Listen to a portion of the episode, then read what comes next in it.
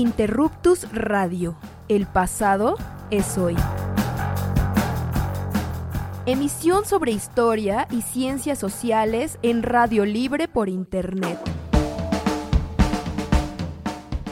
www.interruptusradio.com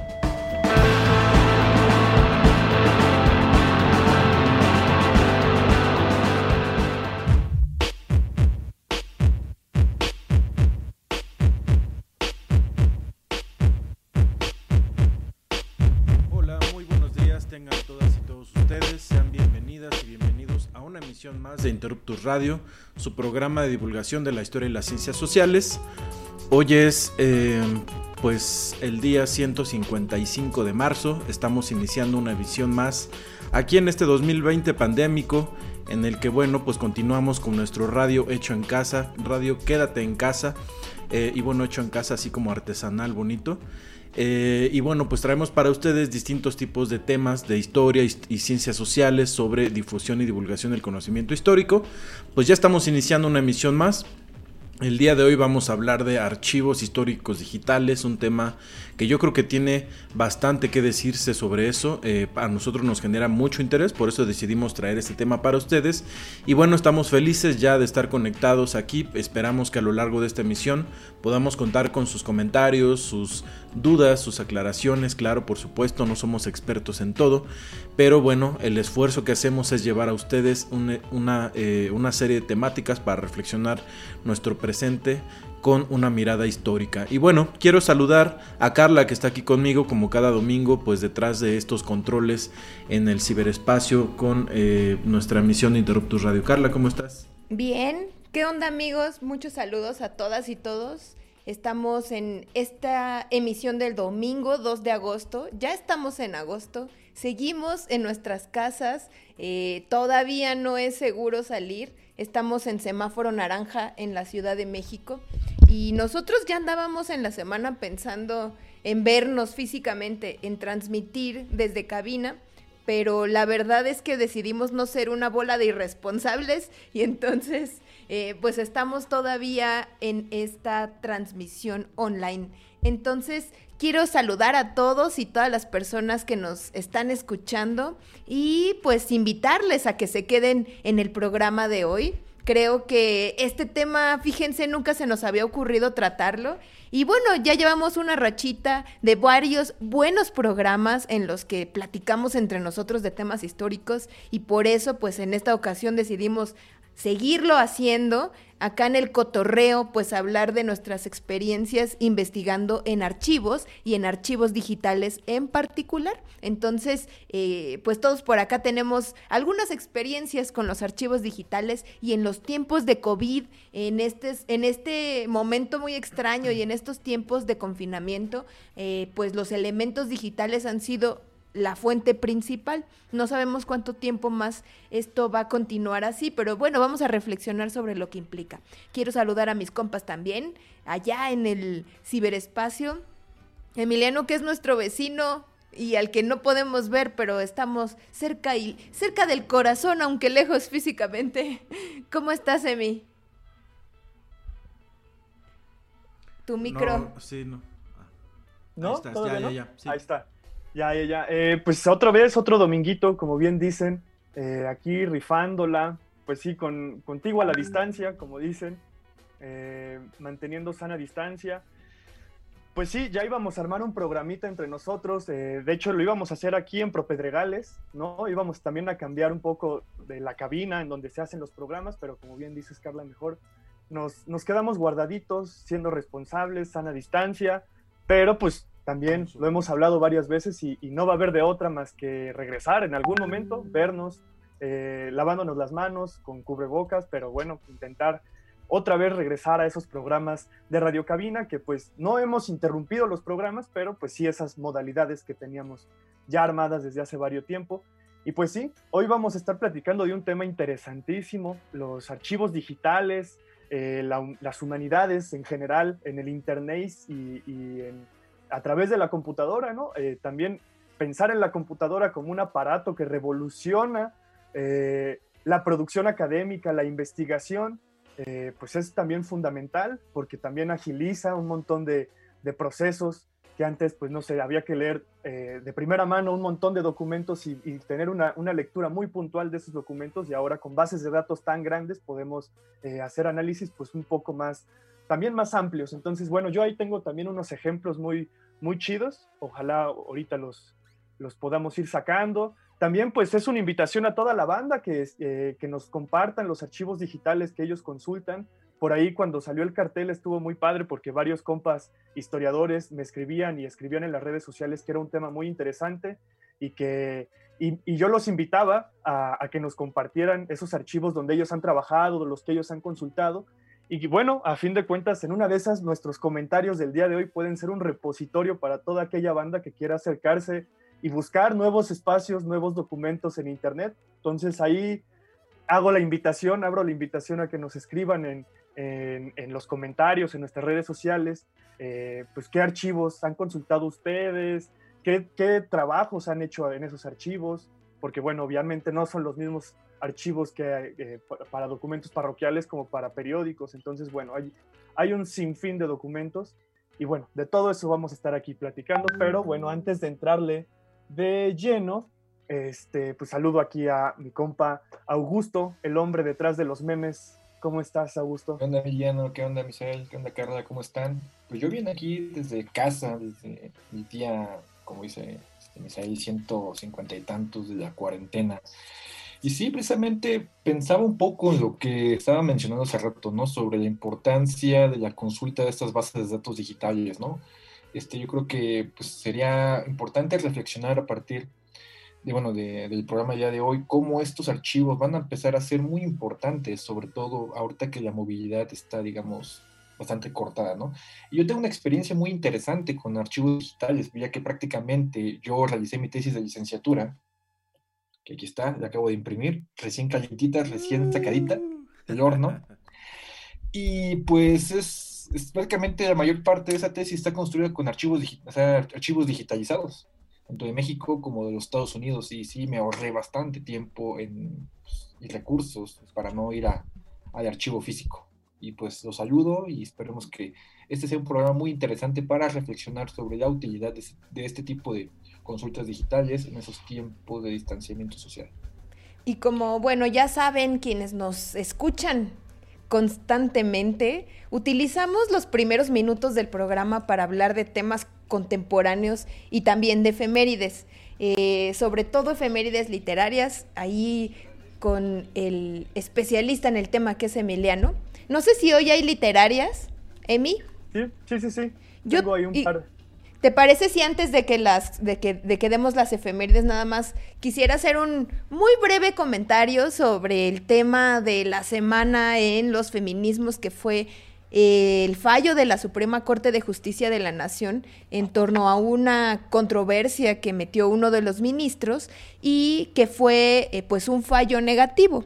Eh, la idea pues era revisar el Código Penal de Veracruz para ver si se estaban si no se estaban cumpliendo las normas en torno al em, derecho de las mujeres a la interrupción legal del embarazo. Entonces el fallo fue negativo. Eh, me llamó mucho la atención que no se... Eh, que en las redes sociales el tema fuera como tan eh, fuerte. Ah, hubo manifestaciones de personas pro vida eh, afuera de la Suprema Corte de Justicia el mismo día que fue la discusión. Creo que incluso llegaron un día antes, pusieron en las escaleras de la Suprema Corte un performance sangriento con muñequitos eh, como acuchillados y ensangrentados. Eh, aludiendo al tema del aborto, la verdad es que salieron más gore estos este, providas que, que incluso ah, como, no sé, banda de, de rock pesado. Este, pero bueno, yo les decía que me llamaba mucho la atención que el tema fuera tan ruidoso en redes sociales porque la verdad es que no tendría unas consecuencias inmediatas en el tema de la despenalización, sino que abría la puerta para que pudieran darse eh, una serie de eh, amparos, lo que se le llama litigio estratégico, es decir, eh, utilizar este recurso jurídico que es el de los amparos para que se acumulen y entonces se vea obligado el Estado, el Congreso, a legislar de acuerdo con esos amparos. El caso más paradigmático eh, pues ha sido el de la despenalización del uso de la marihuana.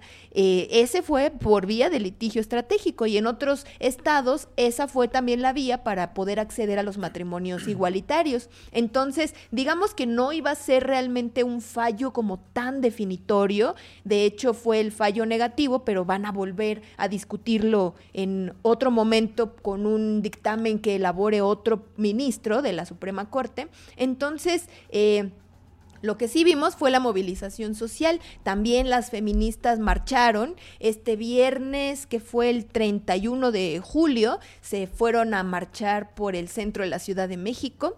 Eh, la verdad fue sorprendente que eh, el despliegue de seguridad pública fue enorme. yo creo que incluso había más policías que manifestantes en esa marcha, lo cual me llama mucho la atención. Eh, porque estamos en tiempos de confinamiento y creo que aventurarse a hacer una marcha con esas características, pues de por sí ya era eh, pues valiente de parte de las, de las chavas que salieron, pero bueno, todavía pues hay una, con, unas condiciones extraordinarias y el control pues ahí estuvo, ¿no? Eh, y no solo por el tema del confinamiento, seguramente también porque pues ya las autoridades conocen muy bien las estrategias de las chicas y pues saben que van a ir a pintar, a rayar, a este, a destrozar y a quemar. Entonces la respuesta pues la verdad es que todo va bajo esa lógica. Eh, yo nada más quisiera decir que de este tema en particular, em, creo que se despiertan muchas pasiones a pesar de que el procedimiento legal haya sido como hubiera sido una ganancia, la verdad, muy pírrica para el tema de la despenalización, pero lo que sí se ve son este eh, discurso polarizado, incluso se manifestó recientemente el, em, uno de los, de los cardenales, que no fue Sandoval Iñiguez, ahorita, ahorita lo busco bien quién fue. ¿No fue él para variar? No fue él para variar. O si sí fue él, ahorita lo checo pero él habló de la ideología de género. Entonces, nuevamente se reactiva este discurso de los grupos ultraconservadores hablando de la ideología de género como un corpus en el que está la agenda progresista, matrimonios igualitarios, el derecho de las mujeres a decidir sobre sus cuerpos, están los temas de la educación sexual en las escuelas, todo, todo esto que suene como a que se están metiendo con las conciencias de la gente y eh, le están impidiendo sus libertades, de alguna forma extraña, las ultraderechas lo están convirtiendo en una bandera contra la cual luchar, entre lo cual está también la lucha contra el comunismo, porque ya andan diciendo que eso es comunismo, que ese fue más o menos el tono del comentario del, del, prelado. Entonces, eh, lo que me da eh, como interés más allá, la verdad, del tema de la despenalización en sí, en este momento a mí, es el fortalecimiento del discurso de ultraderechas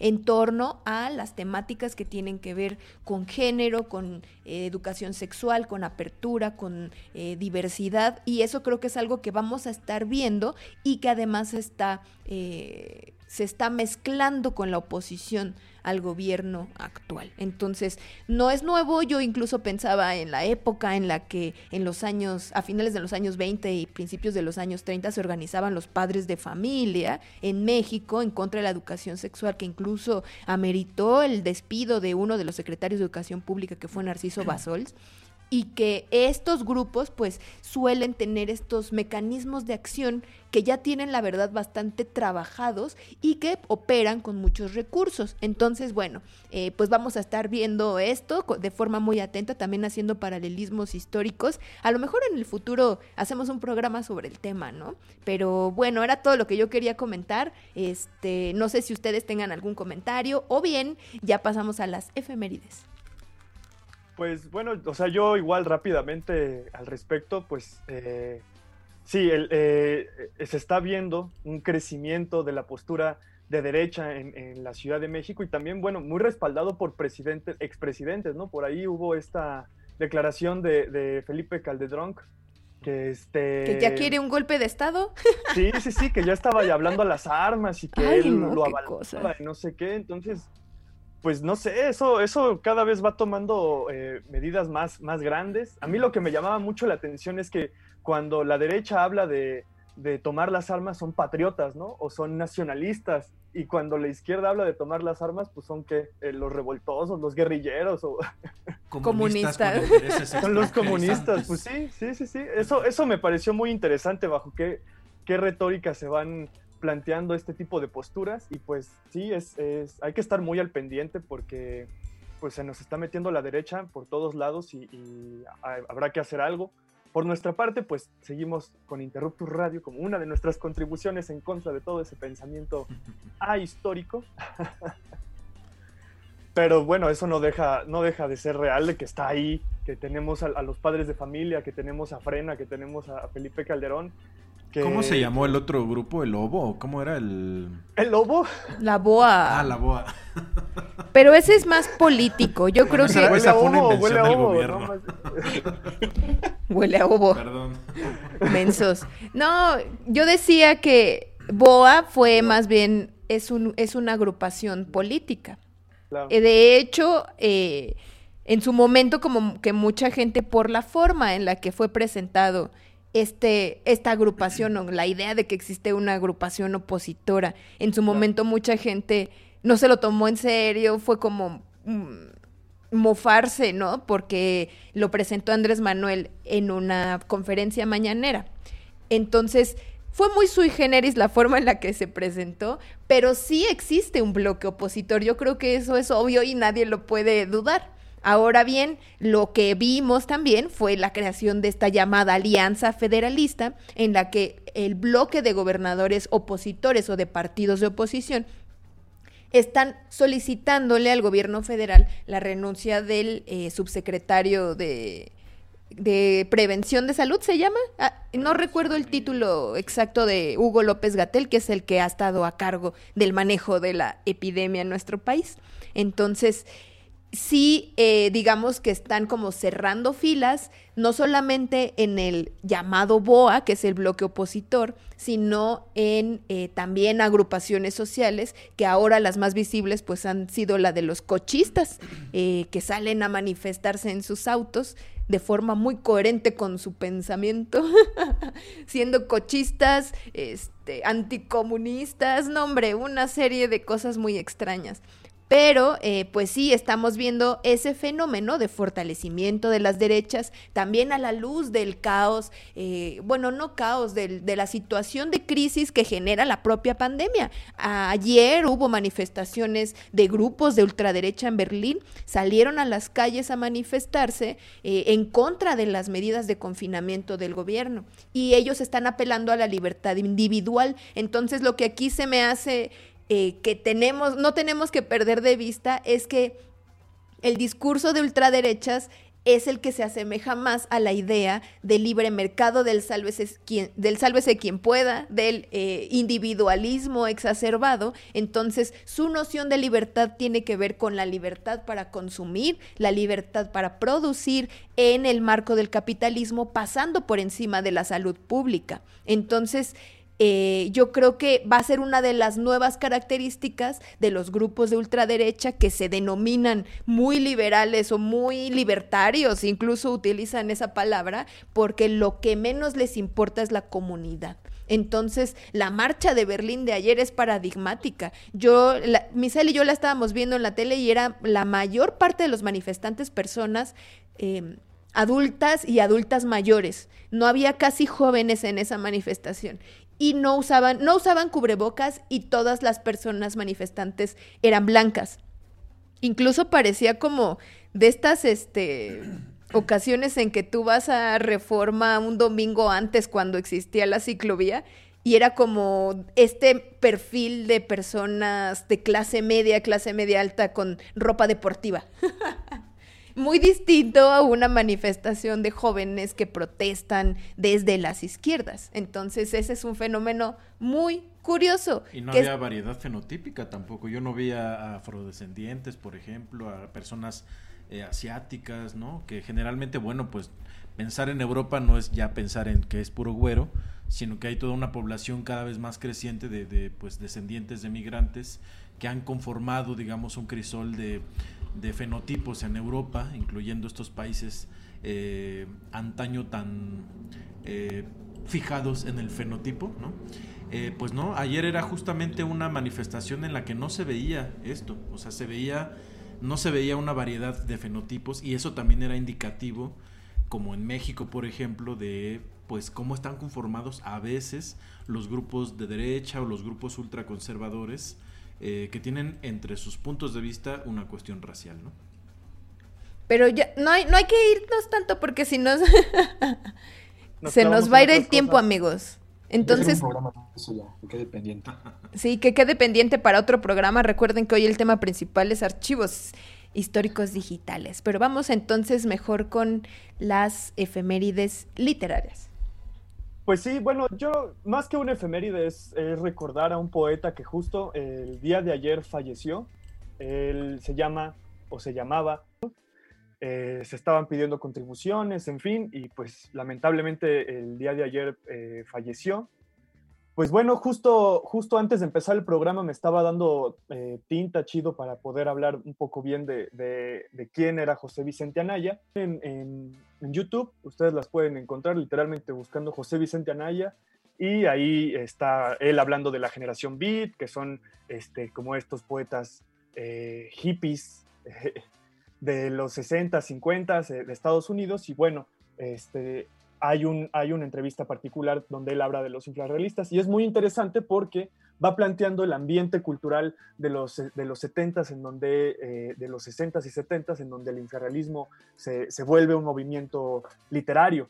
Entonces, bueno, eh, es muy interesante escucharlo hablar porque uno pensaría que, que es una generación un tanto homogénea, la de los infrarrealistas, aunque aparecía como una, una, corriente de oposición a esta cultura hegemónica conformada por, por Octavio Paz y también por Carlos Monsiváis. Ahorita lo que me sorprendió mucho de escuchar esta entrevista era que también le, estaba tiroteando un poco a Carlos Monsiváis al ser un, una especie de cacique cultural también de la época, que también al parecer los bloqueó para poder crecer él y Paz los bloquearon para poder eh, conformarse y crecer y publicar. Entonces, pues ellos tuvieron que encontrar su, espacio por su lado, los infrarrealistas.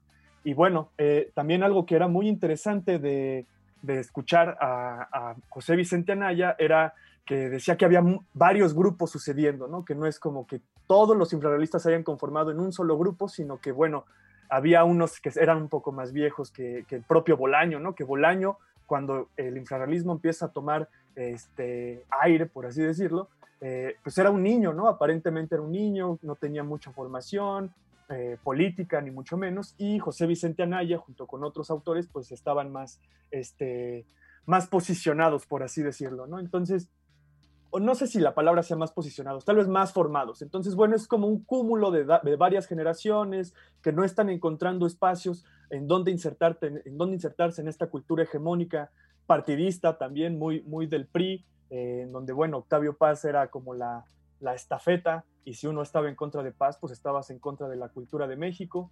Entonces, bueno, por ahí también la generación que vino después, que fuera de Ulises Carrión, eh, sufrió tanto esa asfixia que tuvo que irse para, para Europa, ¿no? Pero bueno, los infrarrealistas, entre ellos José Vicente Anaya, este, pues intentaron hacerse de sus espacios aquí en la Ciudad de México.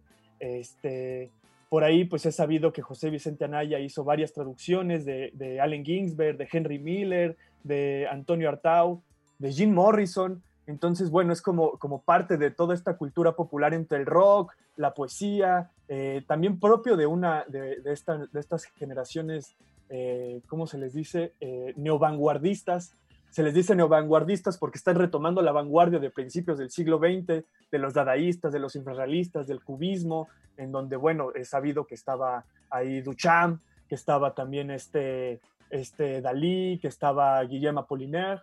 Entonces, estos autores de los 70 retoman a, la vanguardia de principios del siglo en donde se empieza también a cuestionar eh, cómo es que está conformada la poesía, cómo es que está conformado el lenguaje poético y se, plantean nuevas maneras de, expresar los sentimientos, de expresar lo que los poetas están viendo y, el propio lenguaje. Entonces, pues Antonio Artau, digo, perdón, José Vicente Anaya es parte de, de esta generación de infrarrealistas. Si mal no recuerdo, también él es uno de estos autores, si no es que el autor que hace el manifiesto infrarrealista, que también es muy interesante pensar cómo los, las vanguardias y las neovanguardias utilizan estos manifiestos como para posicionarse políticamente, para posicionarse poéticamente, en donde enumeran casi punto por punto eh, cuáles son las características de su, de su, corriente literaria. Entonces, eso, eso también es muy interesante y habla también eh, de que Vicente Anaya, eh, José Vicente Anaya tenía muy clara,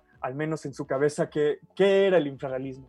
Y bueno, por ahí, pues si les interesaría acercarse a la literatura de José Vicente Anaya, seguro debe de haber muchas cosas en internet, pero este, los compas de Malpaís Ediciones, que es una editorial independiente mexicana, tiene una colección de libros que se llama El Archivo Negro de la Poesía Mexicana, eh, que es un, trabajo eh, histórico y literario muy, muy interesante e importante, este, porque justamente intenta rescatar a todos estos autores eh, que no son reconocidos por la historia de la literatura hegemónica, ¿no? que son como que están sucediendo en, bajo otras líneas o que simplemente no son eh, recordados, tal vez porque no sean cómodos para la historia de la literatura. Mm, en fin, hay muchas razones, ¿no? Por ahí hay, hay, una, hay un autor, este, este, chale, bueno, acabo de olvidar su nombre, pero eh, en, donde la, en donde la introducción habla de que Efraín Huerta lo toma como su maestro. Es decir, son muchos autores que los autores hegemónicos eh, los consideran los maestros, ¿no? Pero que, que, no aparecen o que son un poco difíciles de encontrar. Entonces, bueno, esa es la, la compilación o, el archivo negro de la poesía mexicana y por ahí está este libro eh, de José Vicente Anaya que se llama Hikuri. Aquí lo pueden ver. Eh, y bueno, ustedes lo pueden adquirir. Súper hippie. pues sí, pues de los 70 hacia acá. Sí, está padre. Ustedes lo pueden adquirir ahí con, los compas de, de Malpaís Ediciones y se van dando cuenta, pues también tiene como estos rollos editoriales de cambiar las palabras, este, la, en cómo, cómo se encuentra ordenada una palabra en, en el vacío de una hoja en blanco, este, también un poco gráfico ese rollo de, poner flechas, poner líneas, escribir eh, como escalerita. Entonces es parte de esa neovanguardia, parte de toda esa literatura que, un poco intenta liberarse tal vez del, verso cerrado, del verso estructurado o hasta del mismo verso eh, libre como, como forma estructural y pensar otras maneras de expresar la poesía. Entonces, bueno, eh, el día de ayer pues primero de agosto del 2020 eh, fallece a los 73 años José Vicente Anaya. Y pues bueno, si les interesa, vayan con los compas de Malpaís Ediciones y compren su libro Hikuri o pues eh, descarguen cosas de él en internet. Y bueno, ya por ahí tenía otra, otra efeméride, pero tampoco nos vamos a clavar en esta cosa, eh, porque tenemos un tema esperado el día de hoy, que son los archivos, los archivos digitales, que es importantísimo. Entonces, pues ¿cómo ven si ya le, entramos al ruedo? Me late, me late.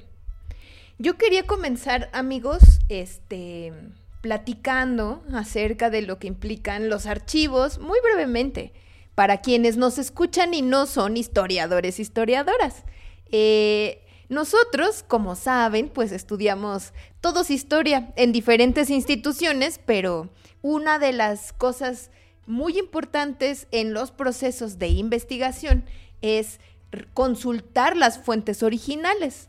Eh, yo creo que es una gran diferencia que tenemos los historiadores, las historiadoras profesionales, con personas aficionadas a la historia que legítimamente la conocen y que sus referentes son las obras escritas sobre historia.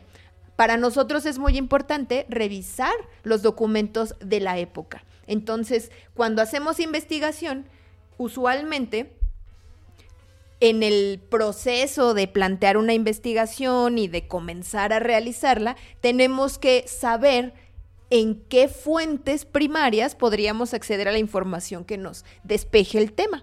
Y podemos entonces, ¿qué les parece hablar de nuestras experiencias?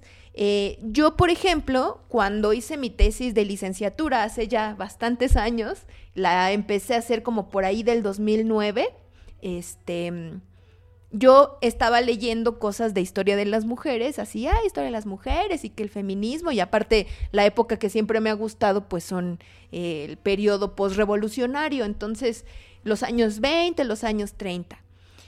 Un día estaba leyendo un libro, me di cuenta de que existía un archivo, así decía, archivo de una organización de mujeres católicas que se llamaba Archivo de la Unión de Damas Católicas Mexicanas. No es cierto, se llamaba Archivo de la Unión Femenina Católica Mexicana. Gran diferencia. es un archivo que resguarda la Universidad Iberoamericana. Entonces, cuando yo vi que existía un archivo sobre eso, que casi no se había estudiado a las mujeres conservadoras, que a mí me interesaban mucho los temas políticos y que aquí yo iba a encontrar a la oposición a los feminismos más libertarios o liberales de la época, pues me interesó muchísimo, me pareció súper interesante y fue entonces que ya emprendí la investigación. Todo esto lo comento porque no fue el único archivo que revisé, pero sí fue fundamental para mi investigación de entrada saber que había un acervo documental donde poder investigarlo, que creo que es algo también que muchos estudiantes o personas que apenas empiezan con este tema de los, de los archivos se pueden plantear temas súper interesantes de investigación, pero si no existe un acervo documental que respalde esa investigación, esa, esa investigación no se puede hacer.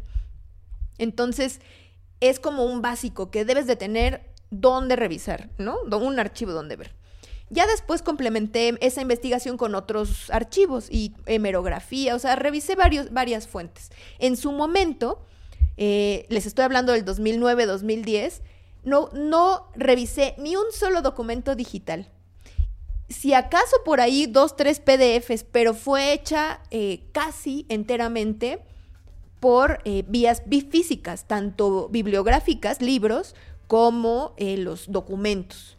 Y creo que eso afortunadamente ha cambiado mucho, porque tenemos cada vez mayor acceso a revisar las fuentes de forma digital y remota, lo cual facilita muchísimo el proceso de investigación. Yo les quiero comentar nada más el periplo que yo me echaba para poder ver ese archivo. Yo vivía en ese tiempo en Iztapalapa, en eh, por ahí por el límite entre Tláhuac, Iztapalapa y este Xochimilco. Y yo en ese tiempo iba a la Universidad Iberoamericana que está en Santa Fe a ver su archivo yo me echaba como dos horas de camino de mi casa al archivo y en lo que llegaba ahí aparte, bueno, me ponía a revisar los documentos en la biblioteca y llegaba a mi casa super noche, además de que ahí todo es carísimo, no es como la UNAM en que te puedes comer unos taquitos de canasta fuera de la facultad sin ningún problema. Es decir, la energía utilizada de mi parte en revisar ese archivo fue enorme, además de que no me dejaron tomar fotografías. Tenía que ir y transcribir los documentos. Entonces me eché muchos, muchas sesiones de varios meses para poder eh, hacer esa investigación. Aquí también quiero comentar una cosa. Yo en ese tiempo eh, obtuve una beca de investigación que me permitió costearlo muchos de los eh, estudiantes o investigadores que no están adscritos a una institución, pues esto todo lo, se lo tienen que pagar de su bolsa. Entonces otra cosa es que los archivos digitales también facilitan económicamente el proceso, no te va a costar tanto, ¿no? Bueno, ya para cuando hice mi tesis de doctorado, que es la última que todavía no la acabo, pero está en proceso, muchos de los eh, acervos no son remotos, pero sí digitalizados. Yo, yo fui al archivo, que es el archivo histórico del Senado de la República, pedí los documentos y todo está digitalizado. Me permitieron descargarlo.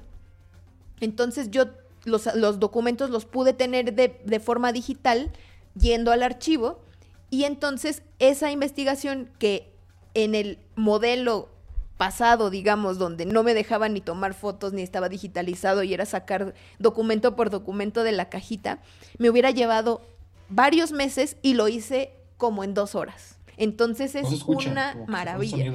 Esa es mi experiencia personal.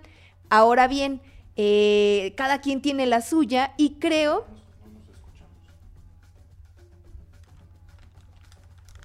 No, no, no nos escuchamos.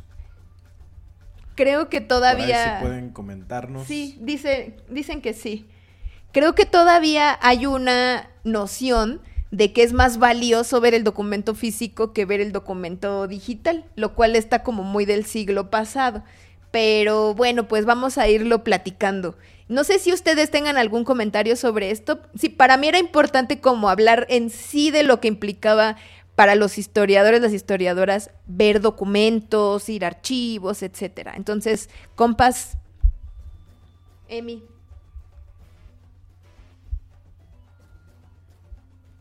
No te Eh, escuchamos. ¿No me escuchan? Ya, ya, ya, ya, ya, ya. Hola, hola, ¿ya? Listo. Eh, eh, antes de entrarle a, a mi comentario, otra vez quisiera eh, abrir la invitación a todos los que nos están escuchando, las y los que nos están escuchando, a que nos, nos escriban, nos dejen los links de los archivos eh, digitales que ustedes eh, consultan, para que, bueno, también nosotros podamos consultarlos. En una de esas nos ayudan para nuestras propias tesis o le ayudan a más banda, ¿no? En una de esas hay banda que, que ahorita en la cuarentena se quedó sin poder ir al archivo y que, puede encontrar cosas en, en algún en algún repositorio documental que ustedes pongan aquí en los comentarios. Entonces, háganos paro, háganse paro. Los invitamos a que nos dejen los archivos que ustedes consultan. Creo que ese puede ser un ejercicio padre. También lo que creo que está padre es, que como tenemos eh, audiencia de todas las latitudes del mundo, pues tal vez en una de esas nos dejan unos documentos, no sé, de Argentina o de Colombia, que también estaría chido eh, pues conocer y contemplar para futuras investigaciones. Entonces, les abro a todos la invitación de que nos escriban. Y bueno, eh, regresando a, lo del comentario respecto a los archivos eh, que mencionaba Carla, pues mi caso, eh, yo trabajé con el archivo Ricardo Flores Magón para hacer mi, mi tesis de licenciatura. Eh, en este caso, a diferencia de ti, Carla, que tú hiciste tu tesis de licenciatura así de como en el siglo XVIII, yendo al archivo. A la antigüita. Lo más, lo más moderno era el microfilm. Exacto.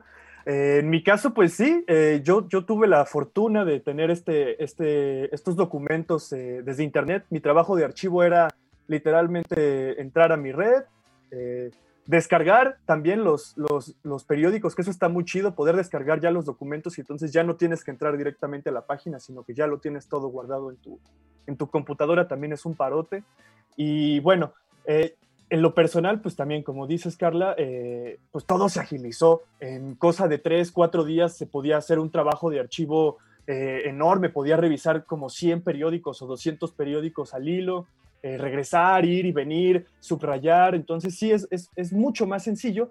Sin embargo, eh, retomando también un poquito que, lo que ahorita mencionabas, igual ahorita también que la banda o entre nosotros lo discutamos, eh, yo he leído varios textos sobre como etnografía del archivo, ¿no? Y que mucho tiene que ver también con, con la experiencia de ir directamente a un archivo, eh, tomar el documento con tus manos, eh, ver que, de qué, cómo está conformado, eh, la facilidad que tienes de adquirir o no adquirir un documento. Eso también es como una especie de fuente que creo que es, es, importante que también los historiadores tengamos, porque no solamente se trata de cuestionar el documento que uno está consultando, sino hasta la propia accesibilidad, ¿no? ¿Por qué un documento eh, es más accesible que otro documento? ¿Por qué un documento eh, se encuentra, no sé, en el AGN y no se encuentra en un archivo familiar? No sé, como también los propios documentos están pasando por, por, procesos históricos, por procesos administrativos que dan cuenta de, la propia fuente, ¿no? De la propia importancia de esa fuente.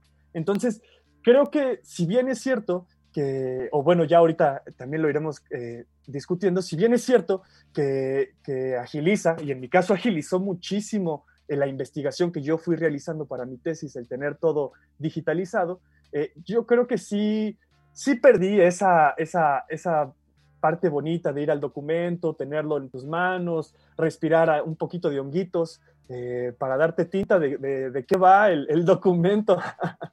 Pero bueno, sí, como dices, pues es, es como, como que a los ojos usuales es, es, es perder esa, esa, parte vivencial del documento y del archivo, eh, que creo que sí se pierde, pero al mismo tiempo pues también eh, va, va a favor de poder agilizar un, trabajo de archivo que, si no estuviera digitalizado no se podría hacer.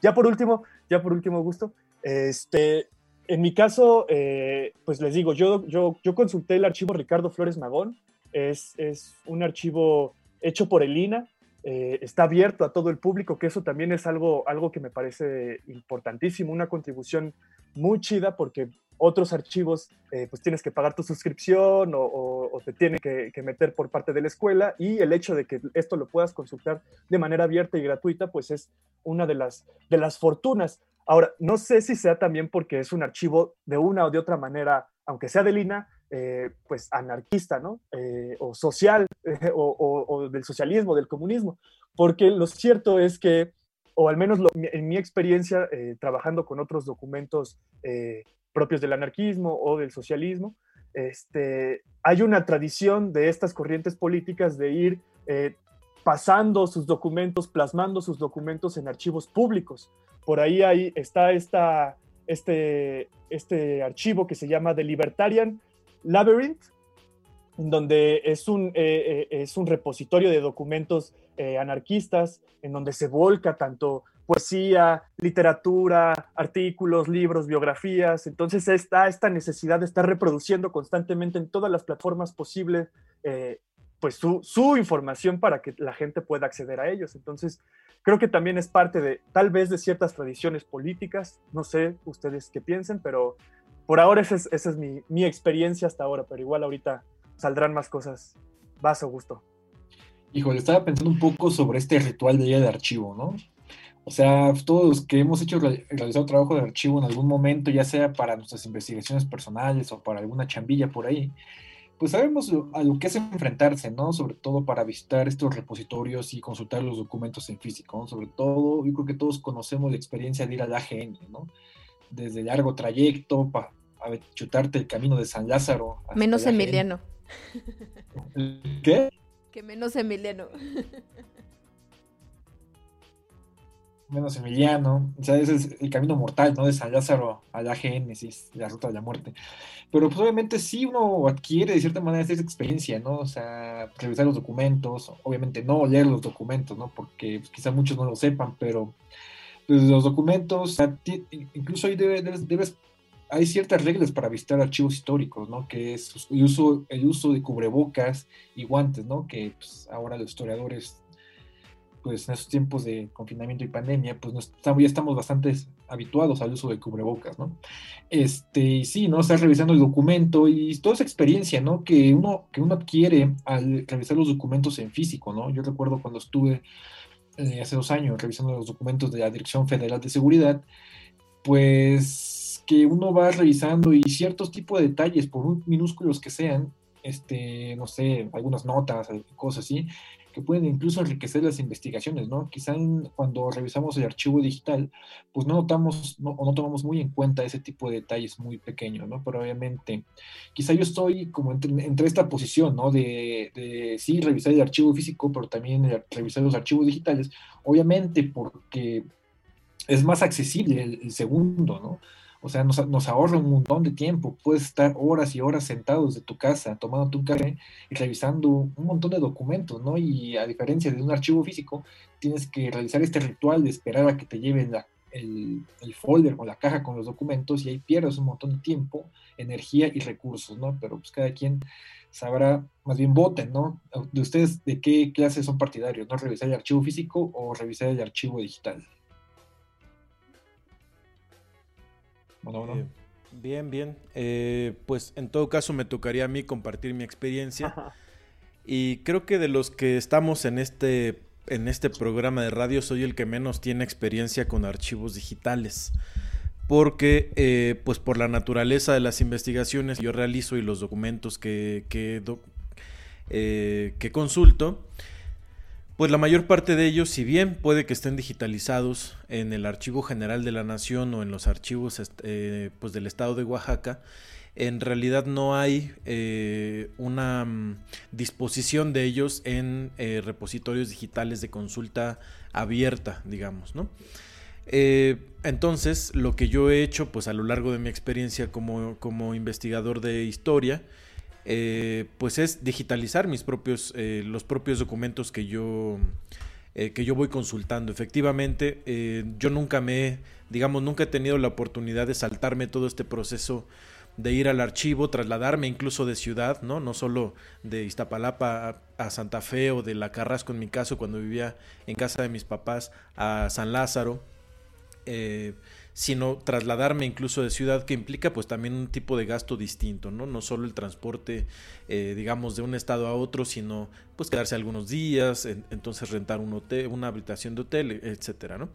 Bueno, eh, pues a mí nunca me ha tocado, digamos, eh, despegarme de esa parte en la que ya no tengo acceso a los documentos de manera física. Sin embargo, justamente en el proceso de cambio de tecnologías que ha habido pues en los últimos, ¿qué será? Quizá 10 años, eh, con la posibilidad de reproducir eh, los documentos o de digitalizarlos con cámara fotográfica, porque además es muy reciente eso, como bien lo decía Carla hace un momento. Eh, pues sí, efectivamente ya no, uno ya no va a leer los documentos al archivo, ya no va a transcribir los documentos al archivo, sino que va simple y llanamente, en la mayoría de las ocasiones, no, no descarto que haya mucha gente que pueda hacerlo todavía, eh, pues a digitalizar, ¿no? Y, y, en lo que posiblemente en otro momento se invertía en la lectura y transcripción de los documentos, eh, hoy, se, hoy se invierte en la digitalización de los documentos, ¿no? Para mí no es raro, por ejemplo, eh, aventarme una sesión de tres o cuatro horas de archivo y sacar cerca de 500 o 600 fotografías, ¿no? Eh, más si tengo el tiempo acotado, es, prefiero que me arda la espalda toda la tarde, pero ya ir, digamos, con la tranquilidad de haber reproducido, eh, de haber tomado fotografías a estos documentos.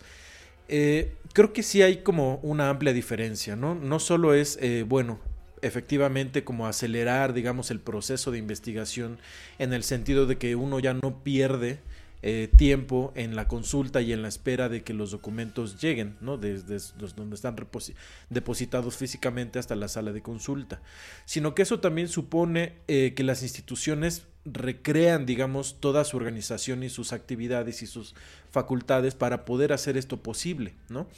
Eh, yo hace ratito estaba estaba leyendo por ahí un texto que más adelantito me gustaría recomendarles eh, sobre qué pasa justamente en estos cambios, ¿no? Eh, es decir, no solo es que bueno, eh, tenemos ya la disponibilidad de poder descargar todos los archivos que necesitamos para nuestras investigaciones en la comodidad, de nuestras casas, siempre y cuando tengamos internet, siempre y cuando tengamos una computadora personal que, de, la que podamos disponer todo el tiempo. Pero bueno, sí hay una ventaja clara, evidentemente, pero al mismo tiempo eso invisibiliza otras cuestiones y mucho tiene que ver con invisibilizar el trabajo de los propios archivos, de los archivistas, de los técnicos en reproducción, de la gente que hace eso posible y que además mantienen una base de datos eh, pues disponible, ¿no? No es solo eh, ya apareció por arte de magia en internet, eh, no sé, cierta, eh, cierto ramo del Archivo General de la Nación o del Archivo General de Indias o de cualquier otro archivo de los cuales pues vamos a ir como hablando en este, en este, en este ratito. Sino bueno, ¿qué pasa con todo, con todo ese trabajo que está detrás? ¿no? ¿Qué pasa con las personas que hicieron posible esto? Si nosotros estamos teniendo la posibilidad de acceder a un archivo digitalizado mediante Internet, del siglo XVI, siglo XVII, XIX, el que sea, pues en muchas ocasiones lo que estamos viendo es una reproducción que se hizo quizás hace uno o dos años, o incluso más tiempo, ¿no? Por lo tanto, eh, bueno, si como tratamos de historizar también esta, esta actividad nueva, entre comillas, eh, de digitalización de los archivos, digamos que lo nuevo o lo innovador y lo que está como en proceso de desarrollo es la disponibilidad de ellos a partir de Internet, porque, por ejemplo, lo que tiene la GN es que sí tiene mucha documentación digitalizada, no, no creo que la mayoría de, lo que tiene en sus acervos, eh, pero lo que, digamos, la, la, dificultad que podría todavía tener al acceso a la información, eh, que es también otro de los temas, es que los archivos digitalizados están en su propia base de datos interna, ¿no? no se pueden consultar de manera externa y tampoco se pueden reproducir o si se reproducen, que ha sido mi caso, en documentos que ya están digitalizados y que ya no están disponibles para consulta física, es necesario acudir a las propias computadoras del Archivo General de la Nación, pero uno ya no puede, o, bueno, tiene que tomarle fotos a la pantalla, ¿no? Uno ya no puede acceder tampoco de manera física al documento y por lo tanto las fotografías que uno pueda traer a su casa para poder procesar toda la información de los documentos son fotografías de una pantalla, por lo tanto digamos que ya hay una doble, eh, ¿cómo decirlo? Como una doble distancia entre el documento original que se encuentra eh, conservado en el Archivo General de la Nación y finalmente la fotografía que me voy a llevar a mi casa, que tampoco es una, una fotografía del documento en sí, sino una fotografía de una digitalización. Y bueno, eso supone muchas cosas, ¿no? Supone no solo la facilidad de poder acceder a esta documentación antigua, sino también creo yo que faltaría eh, o, tendríamos que justamente estar reflexionando de manera permanente sobre cómo eso, ese, eso que genera de cambios también en la forma, en cómo construimos el conocimiento histórico, ¿no? Por llamarlo de otra manera, cómo, cómo es que estamos eh, cambiando, viendo un proceso de transformación de nuestros modelos epistemológicos, a la, de la forma en cómo aprendemos el conocimiento, para después, digamos, producirlo en otro tipo de conocimiento que serían nuestras investigaciones. ¿no? O sea, hay mucho de fondo. hablar de documentos eh, digitalizados o de archivos históricos digitales no es solo la ventaja, que es muy grande y que se agradece muchísimo, sino que supone también un montón de eh, aspectos de los, digamos, del panorama de lo que implica la existencia de los archivos, ¿no? Archivos públicos, archivos privados, también habría que hablar sobre pues qué pasa con estos archivos privados que están digamos digitalizando documentos públicos y están conservando un acervo muy grande de documentos eh, públicos, pero se están como privatizando en ese sentido y que uno posteriormente puede tener acceso a ellos no mediante el archivo público, sino mediante páginas de los archivos privados, ¿no? Eh, ¿Qué supone todo eso? Porque evidentemente quien está aportando presupuesto y dinero para la conservación de los documentos en físico, pues no siempre son las empresas privadas, sino el Estado, ¿no? Bueno, hay un montón de temas que yo creo que eh, valdría la pena en su momento, igual si la ciberaudiencia quisiera también pues mostrarnos algún, eh, alguno de sus eh, de sus comentarios o aclaraciones o experiencias sobre su sobre lo del sobre lo de los archivos perdón históricos digitales valdría la pena. Y qué pasa también con los que eh, con los que por ejemplo tienen eh, la necesidad de investigar con cuestiones con, con objetos no eh, no solo los arqueólogos, sino por ejemplo los historiadores de la cultura material que también pues utilizan ropa, utilizan utensilios eh, bueno, valga la redundancia, utilizan herramientas de otro momento, eh, trastes y todo eso que también se encuentra resguardado en varios repositorios, pues qué pasa con esta eh, puesta a disposición en la, en la digitalización de estos objetos y subirlos a, una página de internet, ¿no? Bueno, yo me quedaría con eso, creo que sí hay mucho que hablar sobre estos documentos, estos archivos, vale mucho la pena, es un tema bien interesante y bueno, pues también les, abro a ustedes la, la posibilidad de que pues comenten. Emiliano. Sí, sí, sí, sí. Eh, ¿Sí me escuchan? Este, me, justo me parece muy, muy interesante y muy acertado lo que mencionabas eh, respecto a la invisibilización del trabajo de, archivo digitalizado, ¿no? Eh, porque si bien es cierto, pues hasta apenas hace 10 años el archivo y el trabajo de archivo estaba muy bien institucionalizado y, también tenía como su propia escuela, ¿no? o sea, hay toda una manera de profesionalizarse para esta conservación de archivos, solamente que ahora hay que repensar esa nueva conservación de archivos por ahí. Yo me acuerdo que en el Mora, en mi clase de, estudio de la imagen con la doctora Lourdes Roca, eh, nos enseñó, porque bueno, ahí en el Mora tienen este, eh, el archivo El LICE, que es un archivo este, de fotografías, muy chido, y eh, bueno, ellos se dedican también a la digitalización de, documentos. Si mal no recuerdo, de hecho, el Mora, eh, tú puedes, eh, uno como externo al Mora puede, puede acercarse a la institución para, pedir que les ayuden a digitalizar sus archivos familiares. Entonces, ahí también creo que está ese esfuerzo por parte de, mi alma mater eh, por mantener esos, esos documentos que, bueno, no son propios de una institución, sino que es gente externa que se acerca o que también, no sé, por ahí está este documental de la doctora Lourdes Roca que se llama Mi Multi es mi Multi, bueno, es una joyita, y eh, trabajó con archivos familiares del multifamiliar eh, Miguel Alemán, si mal no recuerdo.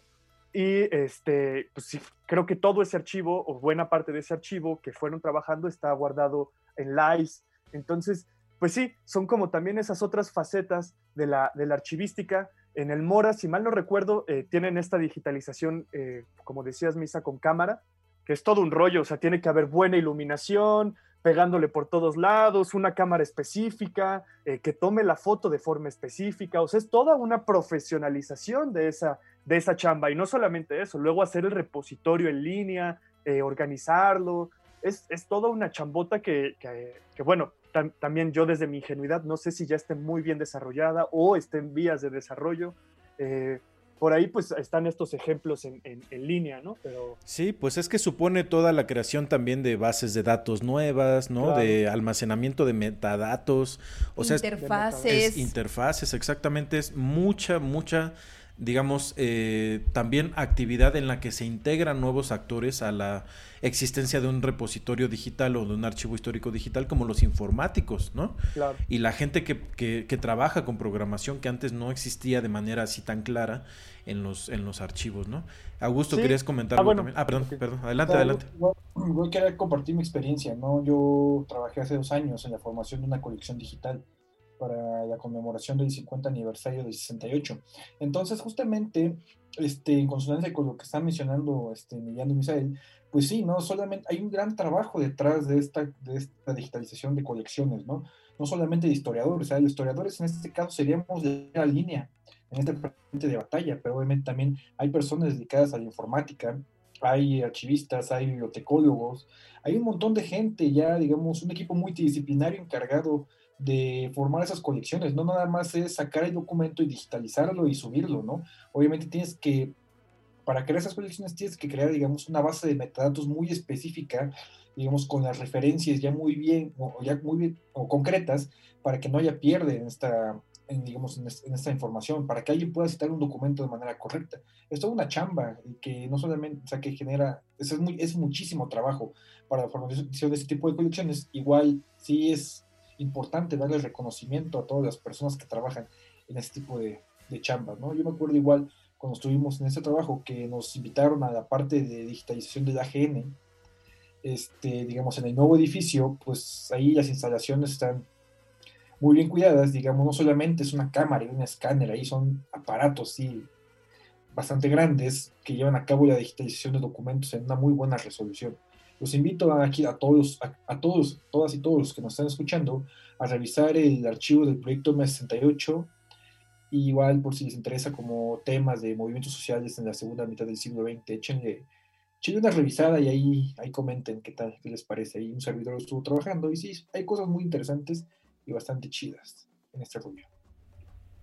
Pues yo creo que también una de las aspiraciones de eh, este tipo de proyectos es no solamente poner a disposición de las y los investigadores los documentos en sí, sino que también estos eh, puedan ser accesibles para el público en general, para el uso que el público en general pueda querer tener de estos documentos. Hay una cosa bien importante que yo creo que se ve poco y que eh, muchas personas asumen que la voz autorizada de historiadores eh, pues les va a revelar una verdad histórica. Es algo que aquí hemos discutido mucho y que es una idea muy peligrosa porque todo, eh, toda investigación tiene su interpretación del pasado. Cuando te acercas al documento, la mirada es muy distinta. Eh, yo, por ejemplo, les platico que me invitaron a, impartir un, un pequeño, una sesión para un curso eh, de historia del feminismo, vamos a hablar de feminismo sufragista, y me dijeron, pues si quieres enviar algunas lecturas estaría padre. Y decidí enviar documentos. Entonces, para personas no especializadas que no conocen muy bien el contexto, pero acercarse directo al documento, creo que la mirada cambia muchísimo. Entonces, ver los documentos de forma digital y que haya disponibilidad en la red creo que beneficia no solo a quienes investigamos historia, sino que también se convierte en una fuente para las personas que no conocen tanto del tema, pero que están interesadas. Y hay un montón de acervos digitales que pues ya están en línea y que poco a poco van aumentando su acervo y que incluso, pues yo lo decía al principio, en estos tiempos de confinamiento, pues resulta que la forma en la que podemos investigar al menos temporalmente, es lo digital, pero yo estoy segura que esto va a sentar un precedente muy importante para que se valoren más estas, estos recursos y se eh, pues imponga, ¿no? Esta lógica ahora. No es nuevo, ya hay muchos acervos que lo llevan haciendo desde hace muchos años y que pues estas iniciativas poco a poco pues van cobrando más fuerza. Eh, tenemos un montón de comentarios, pero si les parece, escuchamos a Emiliano que se quedó como a la mitad y después ya leemos los comentarios, que muchas gracias a todas las personas que ya nos comentaron porque tenemos un montón, entonces ahorita vamos a eh, compartir con ustedes todos los comentarios. Emi.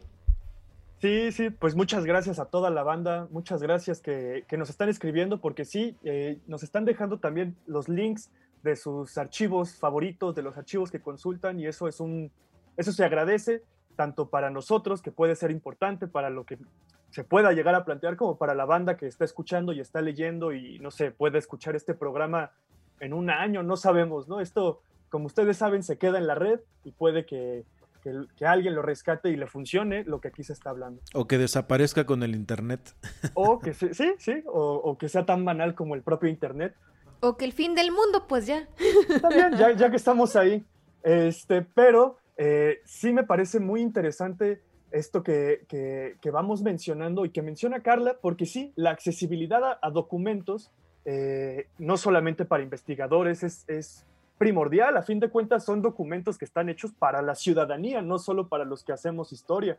Es para que todos y todas aquellas que estén interesados en, los Flores Magón, en la Revolución, en los zapatistas puedan y, se, y no tengan ningún bloqueo para poder acercarse a estos documentos. Por ahí esta semana en el INERM eh, eh, sacaron unas conferencias muy chidas sobre las mujeres en el Partido Liberal Mexicano. Estuvo muy, muy chingón. Y por ahí salió, había, había historiadoras, había una chava que, hace derecho, que también es poeta. Eh, había, era como un panel muy, muy amplio de, investigadores y, y de, artistas. Y una de ellas es Eunice Adorno. Me pareció muy interesante porque va muy de acuerdo con lo que vas diciendo tú, Carla. Ella es fotógrafa y, se está acercando a las mujeres del Partido Liberal y a la representación y a la imagen de las mujeres que estuvieron en torno al Partido Liberal Mexicano y que participaron en torno al Partido Liberal Mexicano, pero desde una producción eh, pues fotográfica. Tiene que ver más con el arte, más con, con, con representaciones que con, con, intentar entender fidedignamente, aunque sí haya un esfuerzo de eso, o no sé si fidedignamente, de, como un esfuerzo histórico, no lo es, es un esfuerzo artístico, fotográfico, y ella misma lo dice. Y ella misma va planteando pues los esfuerzos que fue haciendo para no faltarle al respeto, por así decirlo, al archivo o a los archivos en donde iba sacando la documentación. Y al final pues se planteó eh, un, una, una presentación, ahorita no sé en dónde se esté presentando, pero ustedes pueden consultarlo en internet, se llama Desandar de Unice Adorno, está su página, y está muy interesante porque ahí va, hace toda una representación, no sé, de, de, de, de las mujeres que estuvieron en torno al partido, de, les pone nombres, les pone apellidos, también los va adornando, les hace como casitas, les hace chozas, y es como parte de este esfuerzo que no es propio del, del, historiador ni del científico social, pero que quiere acceder a las fuentes para hacer representaciones artísticas. ¿Y cuál sería el problema de bloquearle? ¿no? Porque por ahí también es mucho, mucho el rollo de que si no tienes la carta de la, de, este, de la institución que te avala que vas a consultar tal caja de tal archivo, entonces no puedes consultar. Pues entonces ahí ya hay un problema para acceder a, a la información que tendría que estar abierta y, y, con posibilidades de entrar a todo el público. Entonces creo que sí, también ese es uno de los grandes esfuerzos que tiene que hacer la archivística en, en el tiempo presente, no solamente ponerlo a disposición de los investigadores que con tu inscripción al Colegio de México o al Instituto Mora te abren eh, todos los archivos del mundo, sino que tú como ciudadano puedas entrar o ciudadano del mundo puedas entrar a cualquier archivo y consultar es prioritario. Entonces, estoy completamente de acuerdo con lo que mencionas, Carla. Y pues, ¿cómo ven si le entramos a leer los, los comentarios que nos han ido dejando que, que están muy bonitos? ¿Cómo ven? Muy bien, pues tenemos un buen, entonces... Un buen comentario, sí. Qué chingón. Gracias amigos que nos están comentando. No sé, yo tengo uno en Twitter, si quieren leo el de Twitter y luego leemos este, otras redes. En Twitter nos escribió alexnm arroba luna Wolf y nos dice que el tema es súper interesante. En Guerrero, la maestra Pavía hace esta labor y ha preservado varios archivos parroquiales y algunos fondos privados. Las maravillas que se encuentra uno. Pues es que hay infinidad de archivos parroquiales en este país que están ocultos, guardados, hongueándose, con pipí de rata.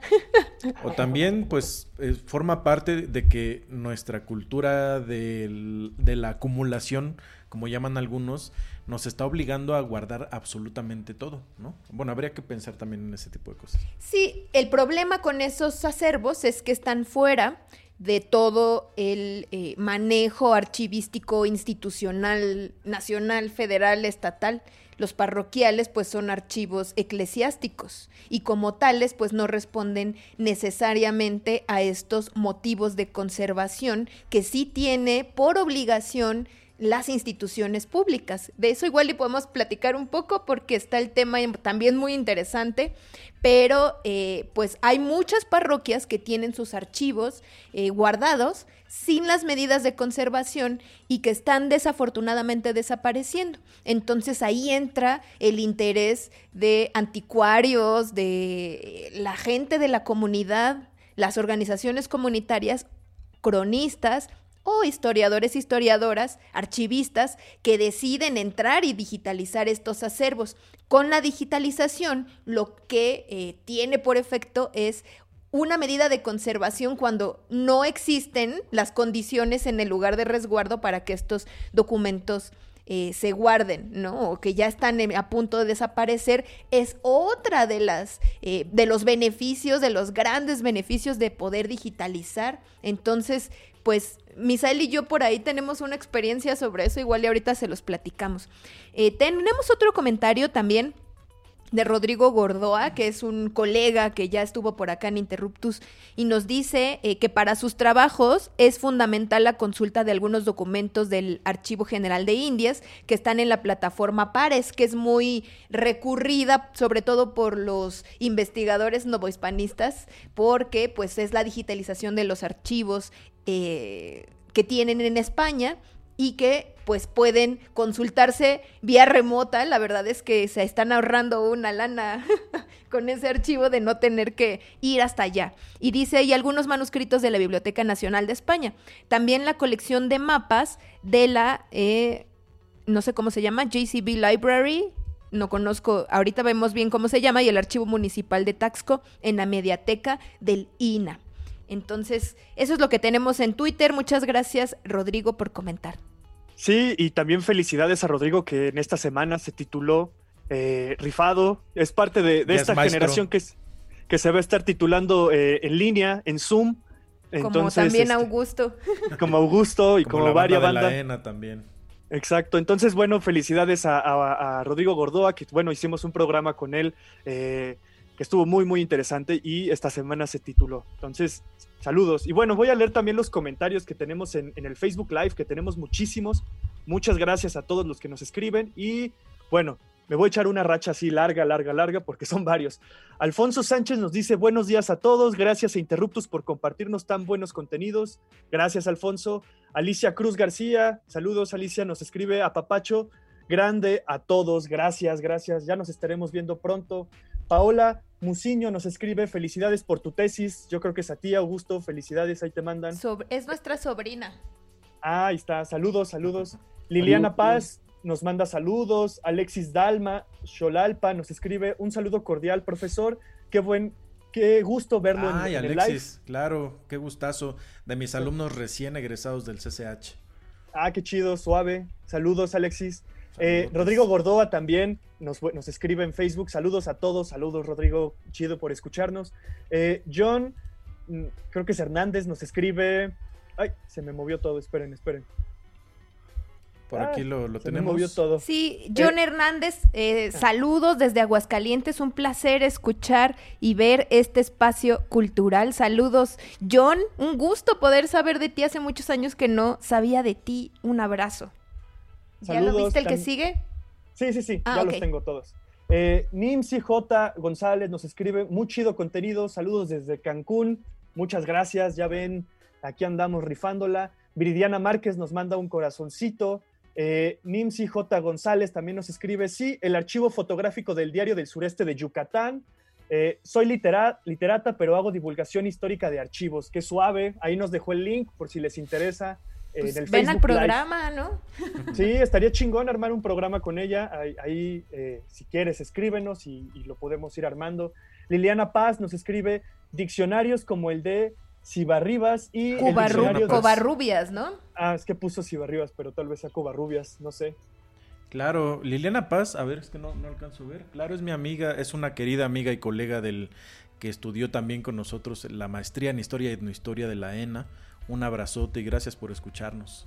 Ah, bueno, entonces es el diccionario... Eh, diccionario de, autoridades, Covarrubias y de autoridades, que son dos diccionarios antiguos sobre la lengua castellana eh, del siglo XVII y XVIII, si mal no recuerdo, cada uno y que bueno, es importantísimo para quienes trabajamos esas épocas poder también tener la noción de los conceptos y qué significaban las palabras en aquella época, ¿no? Claro, Muy interesante. Es parte de historizar hasta las propias palabras. Exacto. Eh, Nadia Espinosa nos escribe, eh, yo me acuerdo de eso, saludos y muchas felicidades. Yo creo que de tu proceso archivístico, ¿no? Es mi prima y la amo, es mi prima y la amo. Y te llevaba hasta Santa Fe gratis. qué chido, qué chido. Pues también es parte de, esas ayudas que uno tiene con su familia, que te alivianan viajes, que te alivianan eh, que el lunch o lo que sea. Eh, Viridiana Márquez también nos escribe, si se escucha, aquí una próxima historiadora de las matemáticas y unos hermosos archivos digitales. Y nos deja ahí su, link, de archivos digitales. Eh, Point Care, creo que es ese. Ahí si les interesa está en el Facebook Live. Eh, Ulises Domínguez López nos escribe también, depende de lo que busques y la calidad de la digitalización, definitivamente luego... Sí, luego pasa que están todos feitos, ¿no? Sí, cortado los últimos renglones y cómo da coraje eso. Luego, y luego son los renglones así que tienen el secreto de todo. El secreto. Pero sí, es cierto, también es, parte de la chamba de los, de, los nuevos archivos, la, la, correcta digitalización de estos documentos para las posteridades. Eh, también Lucila López de la Vega nos escribe, se escucha bien, muchas gracias. gracias Lucila, un abrazo. Avisando, son parte de los problemas luego técnicos que tenemos, gracias por tenernos paciencia. Adriano Guerra también nos deja eh, un par de documentos, creo que de periódicos, eh, la verdad no estoy seguro, no, no he abierto el link, pero pues, si les interesa aquí está. Alfonso Sánchez también nos dejó otro, creo que es de libradorivera.com, supongo que tiene que ser de textos del anarquista Librado Rivera, de los, de los participantes del periódico Regeneración y el Partido Liberal Mexicano, entonces seguro debe de ser toda una, una joyita. Eh, Librado Rivera, sí. Adriano Guerra también nos escribe archivos hemerográficos de todo el mundo. Ah, ahí está. Esos son los links que nos dejó. Son los archivos hemerográficos de todo el mundo. Luego también Ulises Domínguez López nos vuelve a escribir. Lo bueno es que tiene búsqueda por texto. Lo malo es que por derechos de autor no puede visualizar casi nada del siglo XX. Bueno, pues sí, eso también es parte de las broncas eh, de la accesibilidad a la información que luego tienen derechos de autor, que luego están protegidos por editoriales o cosas así, entonces es un problema, ¿vas Carla? Sí. Ah, sobre eso quería comentar justamente lo que permite que sean documentos antiguos, sobre todo en términos bibliográficos, es que pueden digitalizarlos y como por la antigüedad ya no tienen los derechos de autor de las editorias de los de los libros pues más nuevos, entonces hay acervos bibliográficos del siglo XIX para atrás y eso es una maravilla. Yo uno que recomiendo mucho es el de la Universidad de Nuevo León. Pueden ustedes verlo online, digitalizaron libros del siglo XIX y para quienes estudian esa época, yo me imagino que ahí deben poder acceder a, a textos que les ayudan mucho. Yo he revisado algunos, pero como no es la época que yo que me interesa, pues la verdad es que no me sirve tanto, pero pues es que está padre, este tema de los de los derechos también es otra cuestión, ¿no?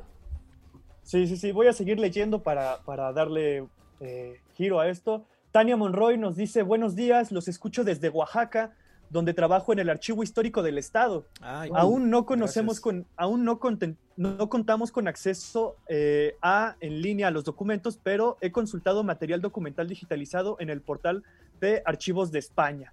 y ahí nos deja eh, el link también para que lo consultemos. Ya saben, está en, en los comentarios del Facebook Live, si nos están viendo desde YouTube.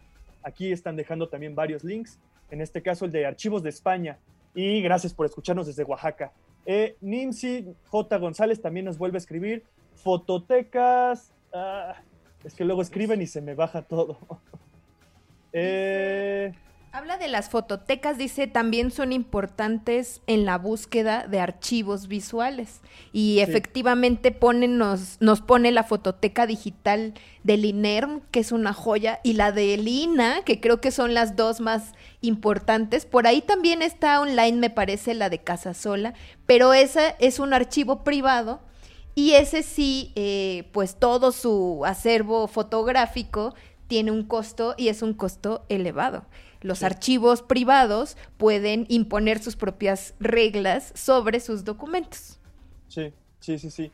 Bueno, eh, Lucía Esquivel nos dice, sí, uno de mis repositorios favoritos es, y la verdad no sé cuál sea, pero ahí nos deja el, link. Este, Ojalá nos eh, puedas compartir el link.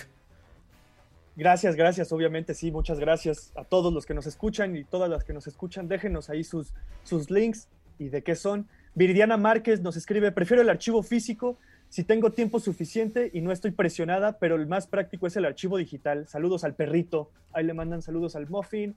Este, y sí, es cierto, eh, si uno tiene tiempo de ir al archivo a tocar el, texto, y a no tener estas triples y cuatro barreras, pues también está chido. Yo creo que sí está esporas de hongos. Yo creo que sí. Habría que ver también lo que ha pasado con algunos colegas.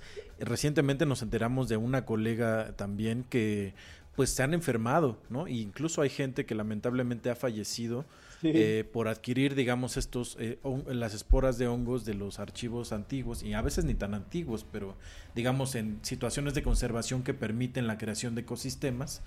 Eh, y bueno, se enferman y necesitan pasar por tratamientos a veces bastante dolorosos, ¿no? Yo ahí quisiera nada más decir, creo que puede existir como este romanticismo un poco de ver el papel, ¿no? Yo la verdad me lo ahorraría. Yo soy práctica y es así, si lo, si lo tengo digital, lo voy a ver digital ni, y ya, ni más, ni moverle. Lo que sí creo es que hay una gran diferencia entre hacer una búsqueda, por ejemplo, de palabras en un buscador y poder ver una caja de documentos por una razón muy particular. Cuando te traen una caja, lo más usual y lo más correcto para un acervo documental es que de origen la caja venga así. Es decir, la persona que acomodó ese documento en ese lugar lo hizo por una razón y esa es otra lectura que se le da al archivo.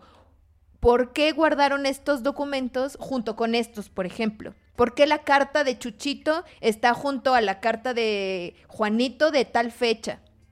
Y eso a mí me ha pasado con archivos físicos. Y es uno de los principios fundamentales y básicos de un archivo. No puedes deshacer la forma en la que venían, tienes que conservar también la forma en la que lo guardaron porque eso es información propia de un archivo. Entonces, yo creo que hay unos pros y contras, ¿no? En ver las, los documentos físicamente. Bueno, eso era todo.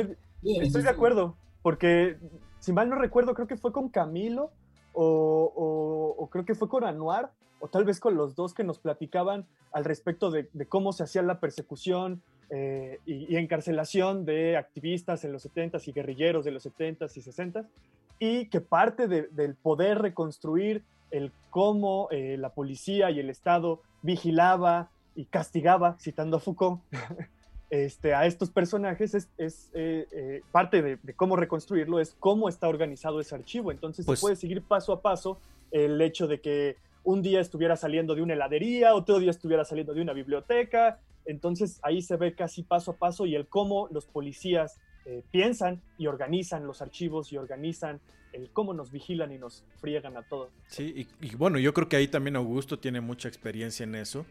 Eh, porque además no solo, estos archivos no solo, y bueno, sobre todo estos no están solo, eh, digamos, llenos de documentos, sino también de objetos, ¿no? Como, digamos, eh, banderas o varias, varias fotos que tú tomaste, Augusto, Eh, no sé si igual nos quieras platicar un poquillo. O sea, igual que no, en, mi experiencia en torno a los archivos de las, digamos, de las dependencias de seguridad nacional del gobierno mexicano, se pueden ver, digamos, hasta en el más minúsculo detalle, tú puedes analizar, digamos, cuáles son los mecanismos de represión utilizados por el Estado. O sea, hay muchos documentos que narran, digamos, bueno, están los informes de la, por ejemplo, de la DFS, en donde se hacen detenciones, o sea, hay un seguimiento ya constante a sujetos que ya están claramente identificados, no son sujetos este, arrestados al azar. Obviamente hay una previa investigación de algunos meses antes para detener al sujeto. No es que se lo encontraron en el Parque México y se lanzó una balacera, ¿no? Como se encuentra el, como alguna vez, no sé si les mostré el expediente, ¿no? Del, asesinato de Salas Obregón, que dice que se lo encontraron, o sea, no, ¿cuál se lo encontraron? El tipo ya lo venían siguiendo desde mucho tiempo atrás. O sea, obviamente ahí hay que tener incluso el ojo para saber identificar cómo es que los documentos incluso nos, nos quieren dar la vuelta para mostrarnos una realidad, obviamente una realidad que no, que no pertenece como tal. Y eso, pues obviamente hay que, es, se consigue ya con varios años de estudio, pero sí es una, algo que los historiadores ya tenemos claramente definido. Pues es que eso es súper importante porque eh, solemos pensar que la verdad está en los documentos ah, y en muchas ocasiones lo que hacemos es lo que estamos consultando son versiones oficiales de los procesos históricos, ¿no? Lo cual no descarta que sí haya obviamente aspectos verídicos, por supuesto que los hay, pero dependiendo del, tipo de documento, la época y, el, y, el, motivo por el que se hicieron, hay que saber leer justamente pues las omisiones, los silencios y lo que está entre líneas en, esa, en ese tipo de documentación, ¿no? Creo que hay más, más eh, comentarios, ¿sí? También tenemos en YouTube, ojalá los podamos leer todos, por favor. Sí, sí, sí, es que le van cayendo y le van cayendo, se les agradece eh, mucho, nos están dejando todos sus archivos. Eh, Azucena Urrita nos escribe, prefiero el archivo físico, pero en algunas ocasiones nos ayuda un montón el digital completamente cierto. Patricia Alexandra Peñafiel Vargas nos escribe, muy buena observación, la invisibilización del trabajo del archivista, mucho trabajo detrás de tener algo al alcance de la mano. Exactamente, es toda una chambota que tiene que ser reconocida y perfeccionada y trabajada.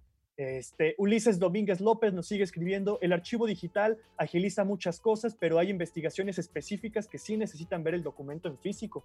Claro, como el archivo, como los trabajos de historia material, como decías, Misa, pues que aunque le tomes fotos, pues ocupas ver de qué está hecho la vasija, la, bandera o la, ropa o lo que sea, ¿no? Entonces, es importante también el, eh, el trabajo eh, de los agropecuarios, aunque no haya mucha interpretación tal vez.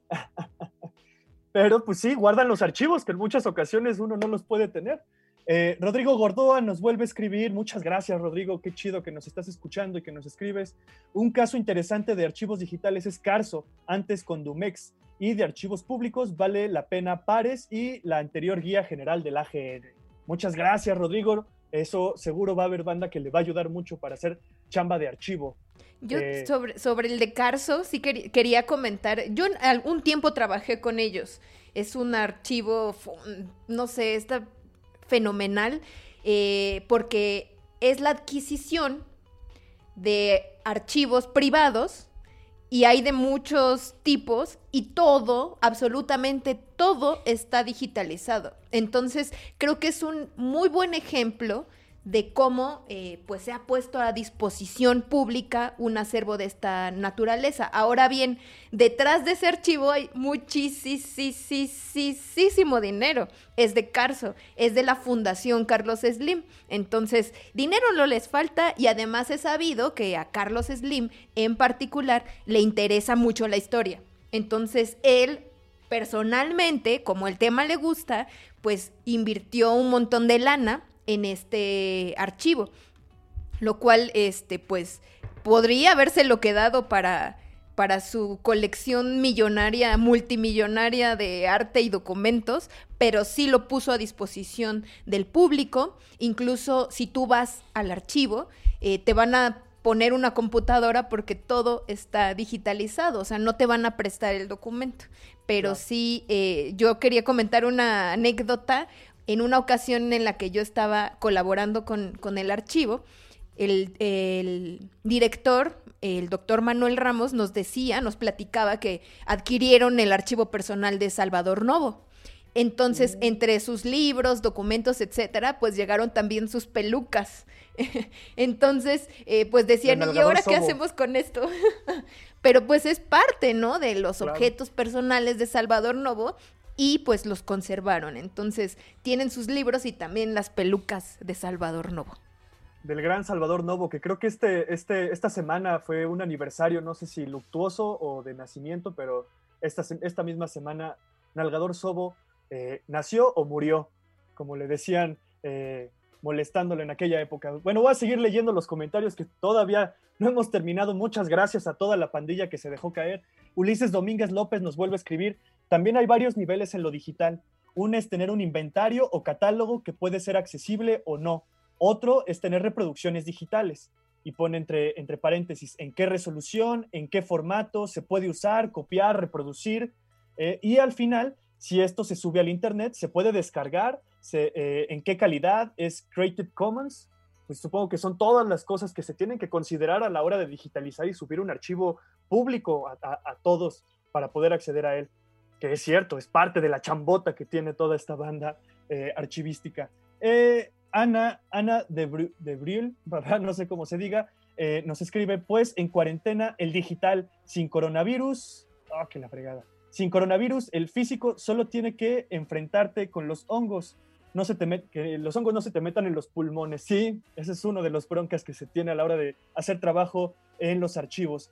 Tere Corral nos escribe, hola, tengo varias recomendaciones, sin embargo, ahora en que puedo recuperar de manera inmediata archivo histórico de la Sedena. Felicidades por su iniciativa, los estaré siguiendo. Muchas gracias por eh, pasarnos esa recomendación y sí, debe de ser un archivo muy, muy interesante. Creo que por ahí me faltaron otros comentarios. Karen Cortés nos dice, me gusta mucho su entusiasmo, dejen sus redes, eh, pues nos puedes seguir en arroba r-interruptus, en, Twitter, en Facebook, pues aquí está nuestra página desde donde nos escribiste, ahí nos puedes seguir y pues nuestras redes personales, eh, igual las decimos al final o las decimos ahorita, no sé cómo ven. Pues, si, ya si ya salieron fans de Emiliano, pues a ver. No, que va, de, todos. este, bueno, mi, mi, arroba es arroba Emiliano Canseco, todo en minúsculas, ahí me encuentran sin ningún problema. Eh, los demás, no sé. Eh, mi Twitter es eh, m-chaboya. Doble guion bajo. Vientos. Vas, Carla. Arroba Carlamote con doble T. Vientos. Y el hombre detrás de los memes. El mío es arroba Augusto Mote en Twitter y Augusto Mote, si es, a secas en Facebook sobres, ahí están nuestras, nuestras redes para que nos sigan. Ulises Domínguez López nos sigue escribiendo, ahí está una ventaja de los archivos en línea y públicos, no te piden cartas ni credenciales de investigación.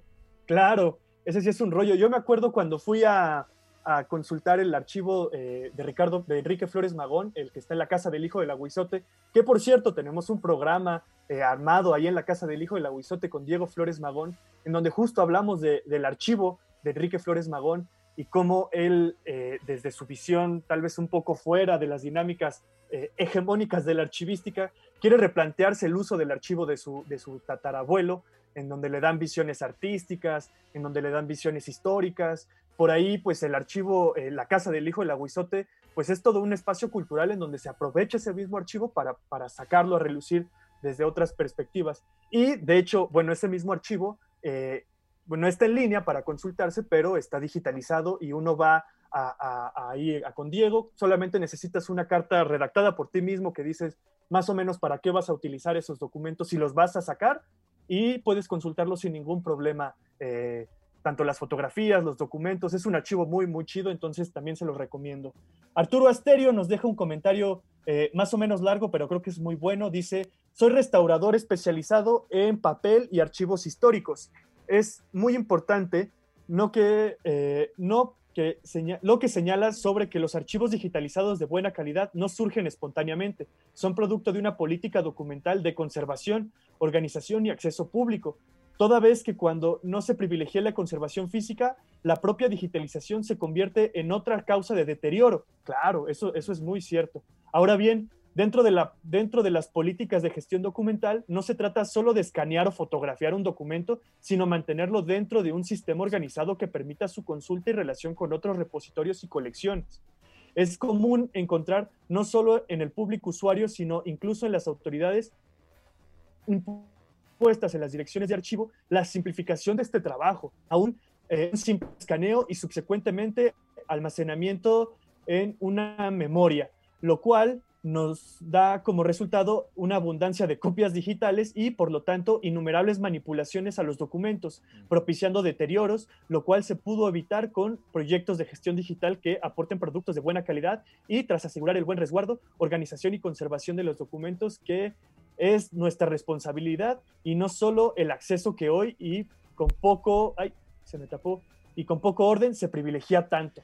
Muy buen comentario. Sí, yo creo que eso tiene que ver mucho con una práctica de los historiadores y las historiadoras que desde mi punto de vista eh, podría reflejar más o menos eh, la situación que hacen los médicos con las enfermeras y enfermeros, ¿no?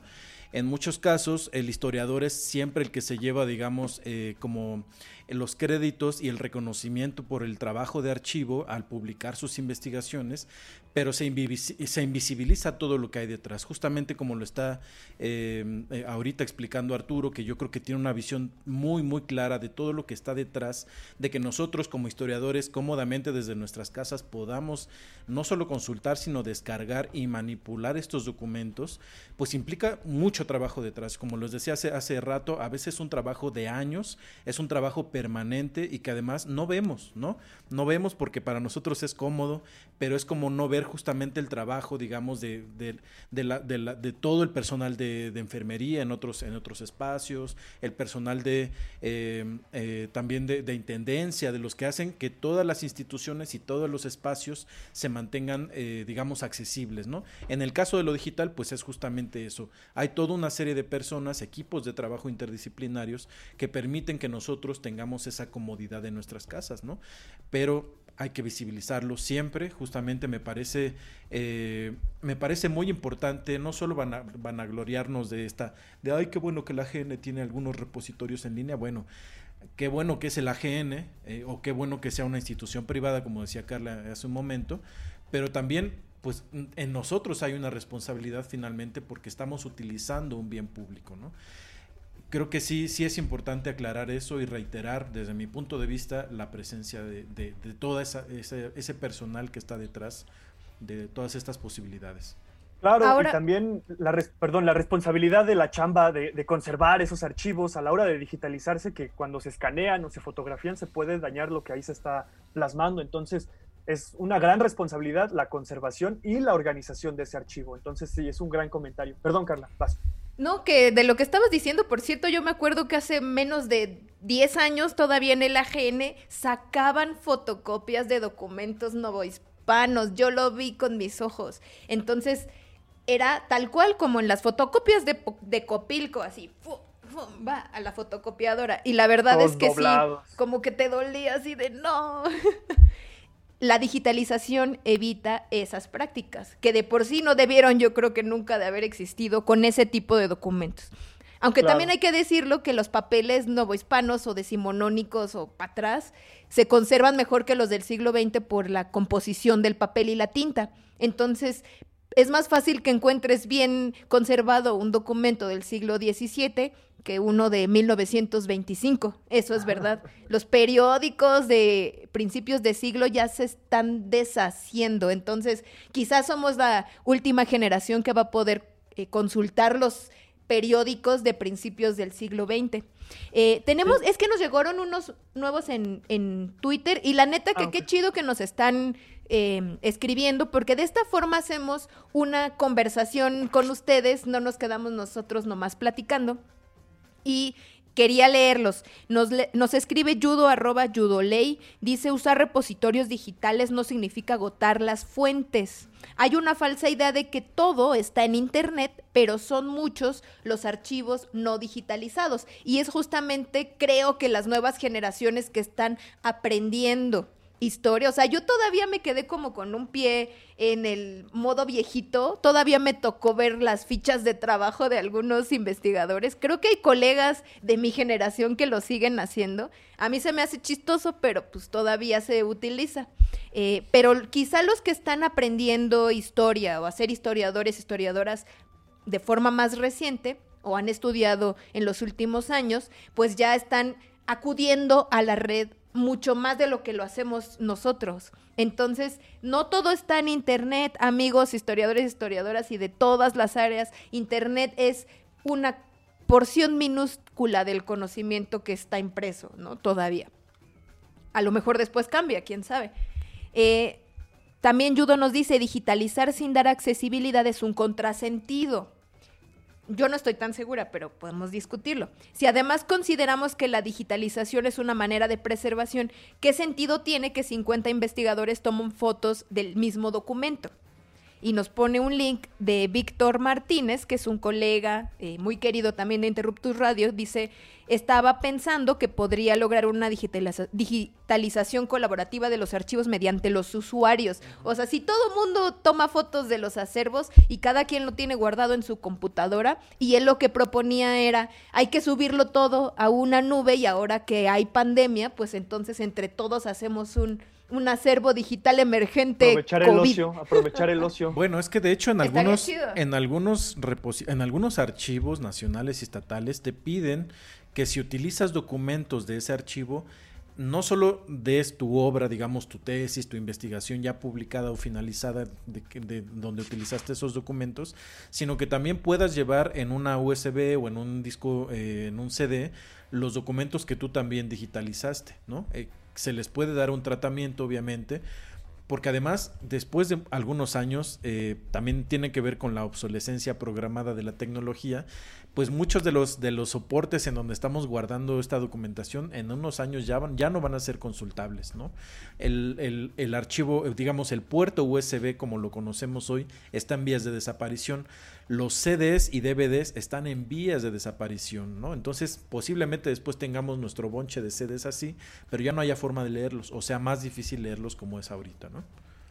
Claro, no sé si haya más comentarios en Twitter, Carla. Sí, dos más. Uno que dice, eh, arroba Jairomelo creó scripts para descargar imágenes en repositorios como el AGN y Pares y armaron los tutoriales. Es decir, también nos están eh, poniendo acá en nuestras redes iniciativas eh, ciudadanas, eh, de investigadores e investigadoras para sacar esta documentación o nada más la institucional, ¿no? O sea, una cosa es la accesibilidad que tú tienes digital a través de fotografiar o descargar documentos y creo que estas ya iniciativas no institucionales de, bueno, si ya lo tenemos, pues vamos a ponerlo al alcance de todos.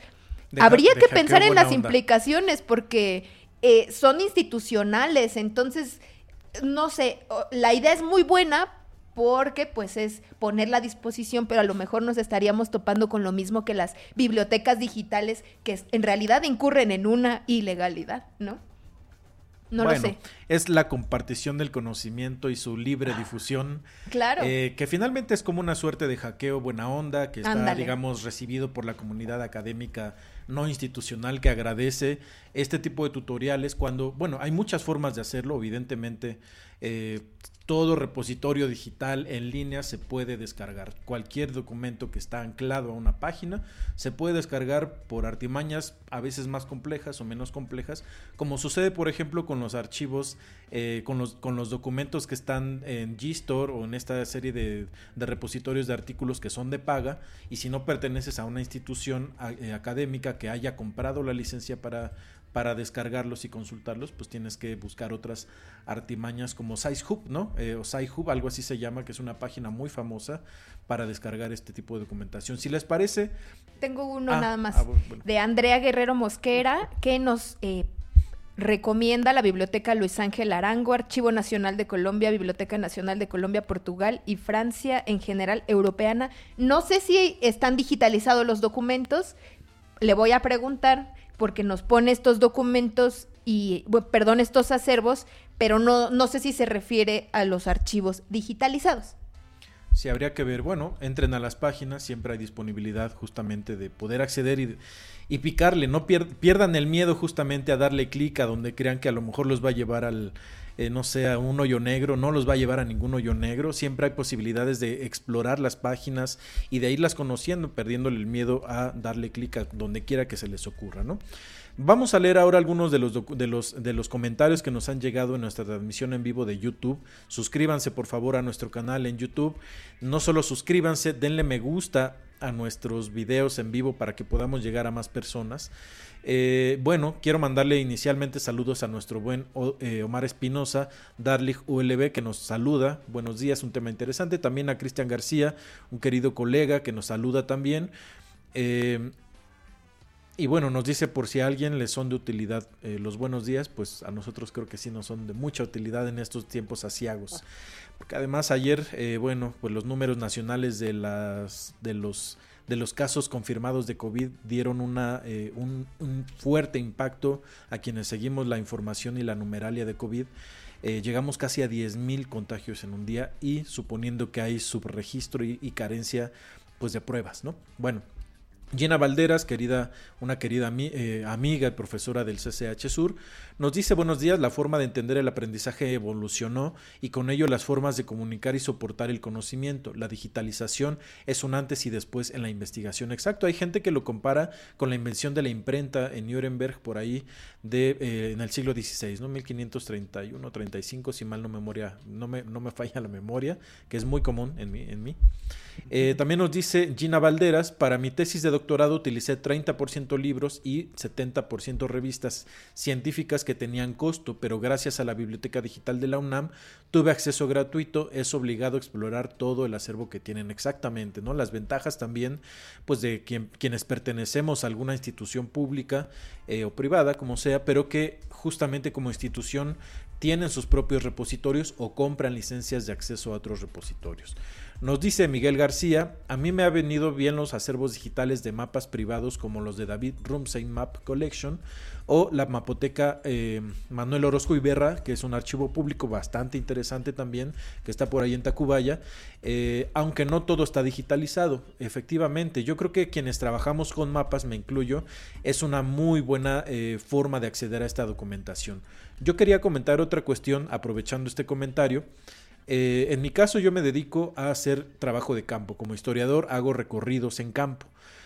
Y algo que he visto, digamos, más o menos como una ventaja de tener acceso a eh, cierto tipo de información digital, es que en, este periodo de pandemia yo no puedo trasladarme a los pueblos en los que investigo. Pero digamos, la ventaja que podemos tener más o menos es el acceso a Google Maps, ¿no? O a una serie de, digamos, de, páginas de vistas satelitales en donde podemos ir explorando el territorio. No es lo mismo, evidentemente, que caminar en el territorio y comparar de manera física, pero al menos podemos ir como eh, buscando alternativas en el momento en que no podemos trasladarnos a los pueblos, no podemos ingresar a algún pueblo por X o Y razón. Creo que hay que buscar alternativas, evidentemente, que no sustituyen el trabajo de campo, digamos, físico en vivo, ¿no? Otro comentario de Gina Valderas nos dice, bueno, dice que concuerda con, conmigo el contexto de los archivos también da mucha información. Los discursos hegemónicos son los que más se difunden. Hay que saber leer toda esa información bien. Y bueno, incluyendo también a los archivos no oficiales, digamos como el caso de, em, de Ricardo Flores Magón. Es un archivo personal, por llamarlo de alguna manera, pero finalmente también desde ahí se está construyendo una, una, una visión oficial sobre este tipo de, digamos, de personajes, ¿no? Nos dice de Baki Preciado, en algún momento tuvimos la intención de, hacer un archivo testimonial con las historias de vida de las personas que estuvieron en la invasión del 71. Está hablando de él, de la invasión que dio surgimiento al Pedregal de Santo Domingo, que por allá del primero de septiembre de 1971, en una noche cerca de 20 mil personas llegaron a este inhóspito lugar en ese momento, una zona que ustedes conocen como el Pedregal, y lo habitaron, ¿no? Invariablemente es un, es un acontecimiento histórico, yo creo que ha sido muy poco estudiado en, el, en, el, en, la historia de la Ciudad de México, pero es impresionante, ¿no? Y bueno, sigue estando en fase de idea. Yo creo que este tipo de, de testimoniales o de archivos de la palabra, como se le llaman en otros espacios, es muy interesante, ¿no? Por allí, el que ahora es eh, el director de la Escuela Nacional de Antropología, eh, Hilario Topete, Historia, Antropología e Historia, perdón, la ENA, Hilario Topete, es uno de los impulsores desde hace varios años de un archivo de la palabra en la Mixteca oaxaqueña, en la zona de Tlajiaco, en donde conservan muchas entrevistas, historias de vida y testimonios de muchos, en muchos sentidos de la gente que habita por allá, ¿no? Sí hay muchos esfuerzos de esto. Eh, nos dice también Luna Weasley, 23. Yo ayudé a la maestra Pavia a recuperar un archivo particular que no sabíamos que existía cuando comenzamos a recuperarlo. Tiene unas joyas de la política nacional de inicios del México independiente. Además de documentos del surgimiento del estado de Guerrero, entre las joyas hay una votación para gobernador donde aparecen los nombres de Álvarez y Bravo. Órale, bueno, pues justamente es lo que uno luego no sabe que existe, ¿no? Eh, Sara Cruz Velasco, un saludo también a mi, a mi mamá. Eh, el contar con archivos digitales de, documentos históricos ayuda a su protección y conservación y también a evitar su sustracción ilegal, que es otro tema, otro tema exactamente, ¿no? Bueno, Human Being nos dice, hola, buenos días, ¿qué piensan sobre la reforma a la ley federal de derechos de autor y sus posibles implicaciones para la educación e investigación. Quizá ahorita podamos hablar de eso.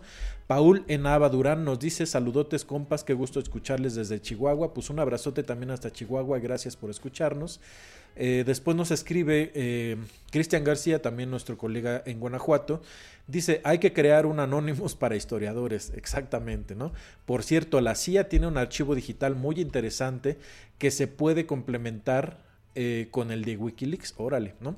Parece que YouTube bloqueó mis enlaces en el segundo comentario, pero existen interesantes proyectos de archivos digitales de las izquierdas como el Sedensi. Pues si los puedes poner, por ejemplo, en YouTube, en, Facebook, perdón, a lo mejor por allí eh, sí se conserven estos links, o a lo mejor aquí mismo ponles por ahí un puntito que separe la dirección URL para que no se te borren, no los reconozca, digamos, como eh, como enlaces, ¿no? Cristian García, archivos de la represión de eh, del archivo de movimientos armados del Colmex, el archivo rebelde, claro, hay muchos de estos que son justamente unos una serie de esfuerzos que se han hecho eh, pues recientemente a raíz de toda esta profusión de la búsqueda de información sobre la guerra sucia en México y comisiones de la verdad, ¿no? Y bueno, también tiene sus sus pares, digamos, en Argentina, en Brasil, en Chile, en donde también se está buscando recuperar esta información de la dolorosa eh, eh, pues desaparición y persecución política en, estos países de Latinoamérica.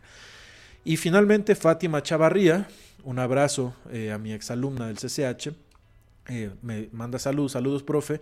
Iniciando la carrera de historia del arte, todas mis investigaciones para trabajos finales los he elaborado mayormente con fuentes digitales.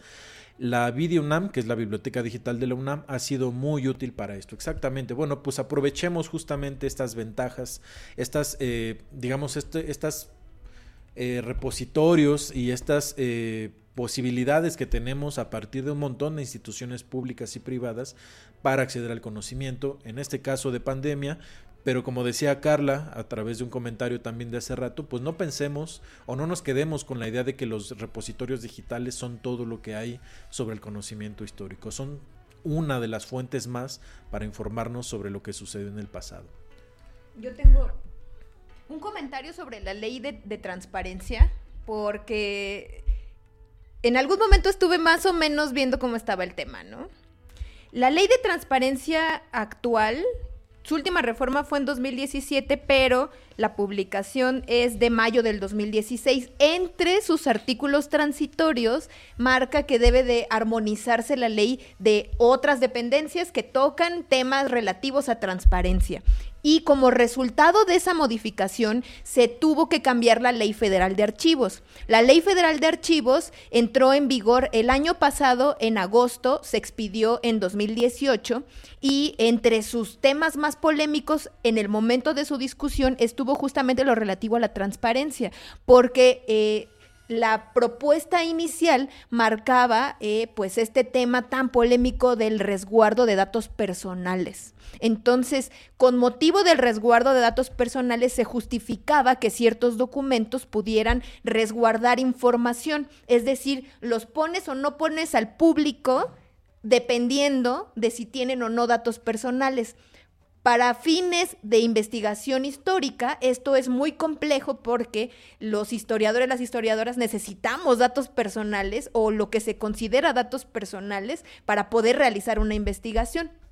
Entonces, en su momento hubo una polémica muy fuerte. Yo les recomiendo mucho observarla a través de un, dos acervos que realizaron de toda la disputa, toda la polémica que se hizo con discusión de especialistas, archivistas, historiadores, historiadoras que estuvieron muy de cerca de la reforma legislativa, sobre todo en el Senado de la República.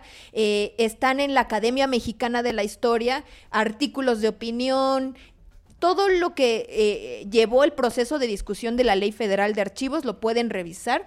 Y eh, pues es muy interesante porque a pesar de que lograron que se retirara esta eh, limitación que implicaba el resguardo de datos personales, cuando eh, empieza a entrar en vigor la ley, el Archivo General de la Nación continuó testando algunos documentos que sobre todo creo que interesaban a la comunidad de historiadores, los relativos a la Dirección Federal de Seguridad, que es esta instancia que durante el siglo XX eh, pues se dedicaba a la vigilancia y era la policía política. Entonces, la polémica ha estado muy interesante y me parece que al día de hoy pues ha habido una respuesta relativamente satisfactoria para la investigación porque el Archivo General de la Nación pues ha prometido y creo que sí lo ha llevado a cabo, habría que preguntarle a los compañeros que revisan esos acervos, poner a disposición de los investigadores e investigadoras los documentos sin censuras. Entonces, es como lo que está de fondo detrás de este eh, tema de la ley esta federal de acceso a la información y eh, datos personales y ¿cómo se, ¿cómo se llama? Acceso a la información pública gubernamental y Ley Federal de Transparencia y Acceso a la Información Pública. Y por otro lado, la Ley Federal de Archivos y otra es la reglamentación secundaria de la Ley Federal de Archivos. Entonces es un tema legislativo, este, jurídico, muy relevante para cómo podemos como historiadores acceder a la información, a quién pertenece y cuáles son los usos que se le deben dar. Ahora, lo que también está de por medio, y creo que sí lo hemos hablado en este programa, es justamente la responsabilidad que implica como investigadores e investigadoras el uso que hacemos responsable de esa información, ¿no? Porque una cosa es tener el acceso así nomás y otra usarlo de manera responsable. ¿Qué digo? La irresponsabilidad, pues...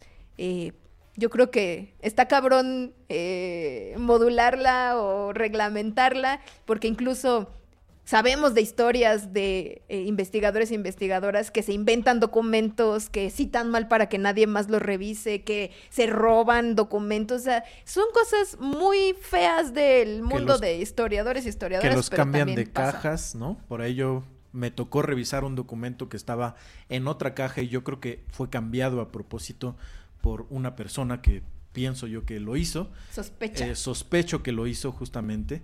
Eh, y sí, claro, también hay personas, investigadoras e investigadores con mucho poder también que eh, pues controlan el acceso a ciertos repositorios públicos, además hay que decirlo, ¿no?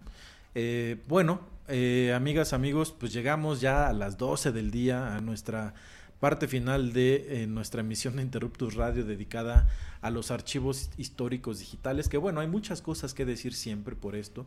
Eh, sobre esto, eh, digamos que es también un proceso que estamos viviendo como historiadoras e historiadores, que no, no, obviamente no ha terminado, pero que podemos ya ver como algunos atisbos de los cambios que ha habido en, nuestras, en nuestros procesos, nuestras formas de investigación.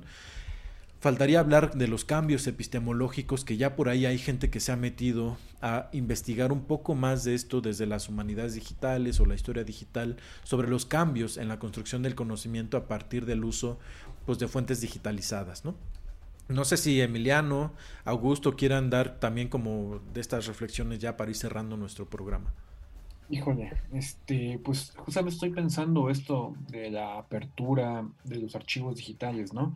O sea, he tenido, o he tenido varias conversaciones con compañeros y compañeros de provincia, ¿no? Y que pues, ellos dicen, ustedes tienen una ventaja por estar en la Ciudad de México y tener acceso a ciertos documentos que se encuentran en el AGN, ¿no? Y pues nosotros únicamente tenemos que remitirnos a hacer historia como del estado donde vivimos o una historia local, ¿no? Pienso que estas nuevas formas, digamos, de digitalizar el conocimiento histórico, pues puede abrir una gran ventana a nuevas interpretaciones desde, diferentes lugares del país, ¿no? Incluso del mundo, ¿no? O sea, descentralizar de cierta manera los archivos históricos, obviamente para que haya una mayor pluralidad de interpretaciones. O sea, yo pienso que esto sí tiene que, se tiene que dar un seguimiento muy importante a, esta, a estos procesos de digitalización para que lleguen a, a muchas más personas. No sé, ¿qué piensan ustedes sobre esto? De acuerdo. Este. Y también cómo los acervos pueden eh, digitalizados pueden enriquecer las investigaciones en la medida en la que no solo te quedes con tres, cuatro archivos, sino que está más diverso, puedes hacerlo más diverso, ¿no? Que también es un poco una trampa, porque a veces en historia creemos que si citas 100 archivos es mejor que citar 10, o dos o uno y entonces es mejor investigación, lo cual no necesariamente es cierto, ¿no? O sea, la cititis también es un... Es un este, resabio del positivismo. Sí. Pero bueno, lo que sí es que si los utilizas adecuadamente, el acceso a más información pues te puede dar otras pistas interpretativas, ¿no? Sí, bueno, es que aparte, si, tienes mayores fuentes para comparar y contrastar un, hecho histórico que tú quieras... Eh, trabajar, pues es, pues no sé si más fidedigno, pero puedes contrastar miradas, puedes contrastar visiones, o sea, permite ampliar la perspectiva, ¿no? No caer tampoco en la idea de que entonces vas a conocer la, realidad como verdaderamente sucedió, porque no es cierto, eso lo sabemos a priori los historiadores, pero eh, pues parte del trabajo de archivo que hacemos es la comparación de fuentes, el contraste de fuentes, y bueno, si, si, puedes tener un contraste de fuentes con tu archivo local, con un archivo nacional o con un archivo de otro país, pues, pues definitivamente sí enriquece mucho más la, la, visión de tu investigación. Entonces, esas son una de las posibilidades que se abren. No sé si quieras decir algo más, Augusto, o... No, todo bien. No, no, no. Ok, eh, bueno, a mí, a mí me, me quiero decir varias cosas. La primera es que, pues una disculpa que no podemos leer ya todos los comentarios que nos han ido dejando en, en, el Facebook Live, porque nos siguen cayendo, se los agradecemos mucho. A todos los que nos escuchan, las y los que nos escuchan, este, pues se queda todos estos links en, nuestro, en nuestros comentarios, que creo que es muy, muy interesante. Eh, después del programa podamos hacer una lista de los links que nos compartieron y los vamos a subir a nuestras redes sociales. Ándale, eso estaría fregón. Y creo que algo que estuvo chido de, la, de una, eh, que fue una dinámica que salió ahorita dentro de los comentarios, es que, eh, por ejemplo, Hugo Ángeles nos escribe, en Yucuita, la profesora Felisa Cruz Fuentes tiene un archivo fotográfico familiar y y también comunitario de casi 70 años. Ojalá pronto lo pueda trabajar y digitalizar, pero necesito un curso de capacitación. ¿Saben de alguno?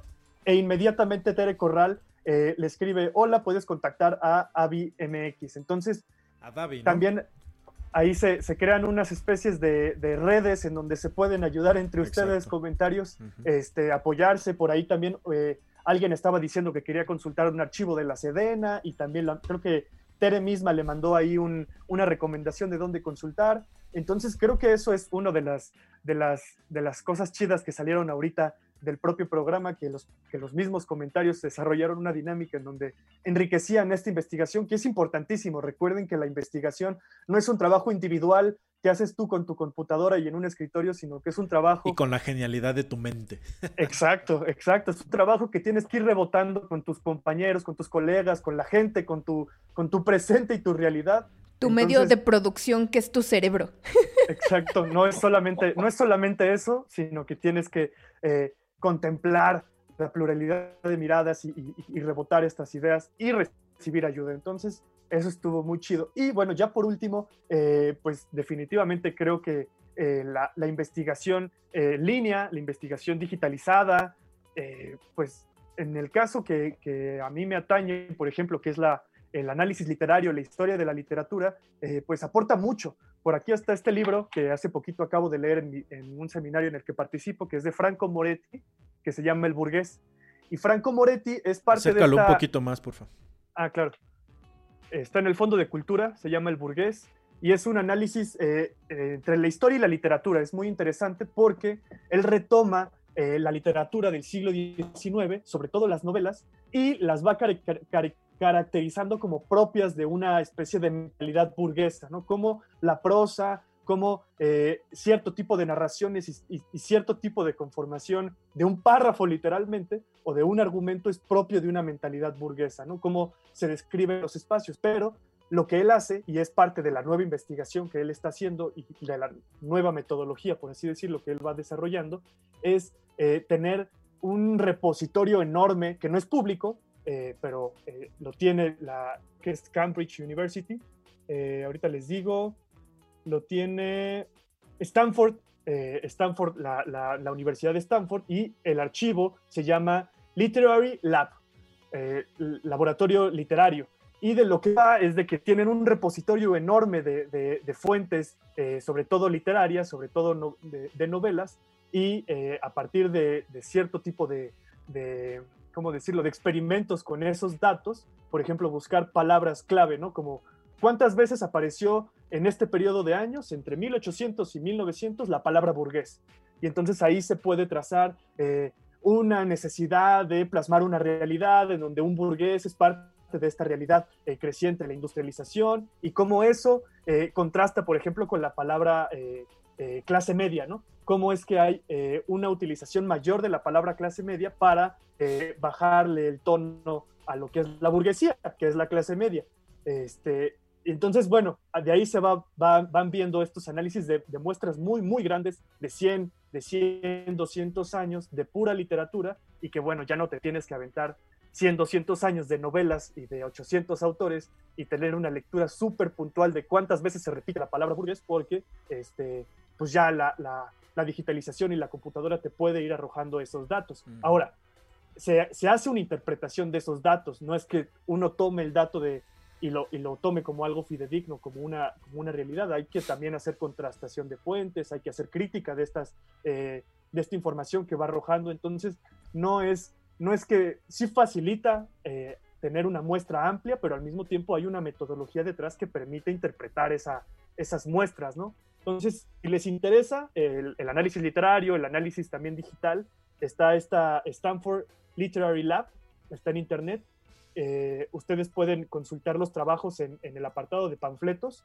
Ahí están varios trabajos que se han ido haciendo eh, a partir de eh, pues la digitalización de muchos documentos, tanto visuales. También hay, ah, hace poquito vi un artículo de Franco Moretti en donde también trabajaba en la ordenación y disposición de, en una imagen tanto de colores como de personas, y todo eso lo logra sacar a partir de la digitalización de una pintura y la distribución del color en esa misma pintura. Entonces, pues es parte también de, la chamba que se ha ido haciendo eh, y es pues, de las nuevas cosas que uno tiene que ir considerando porque tal vez eh, no muy prontamente vayamos a regresar a los archivos normales como los conocemos.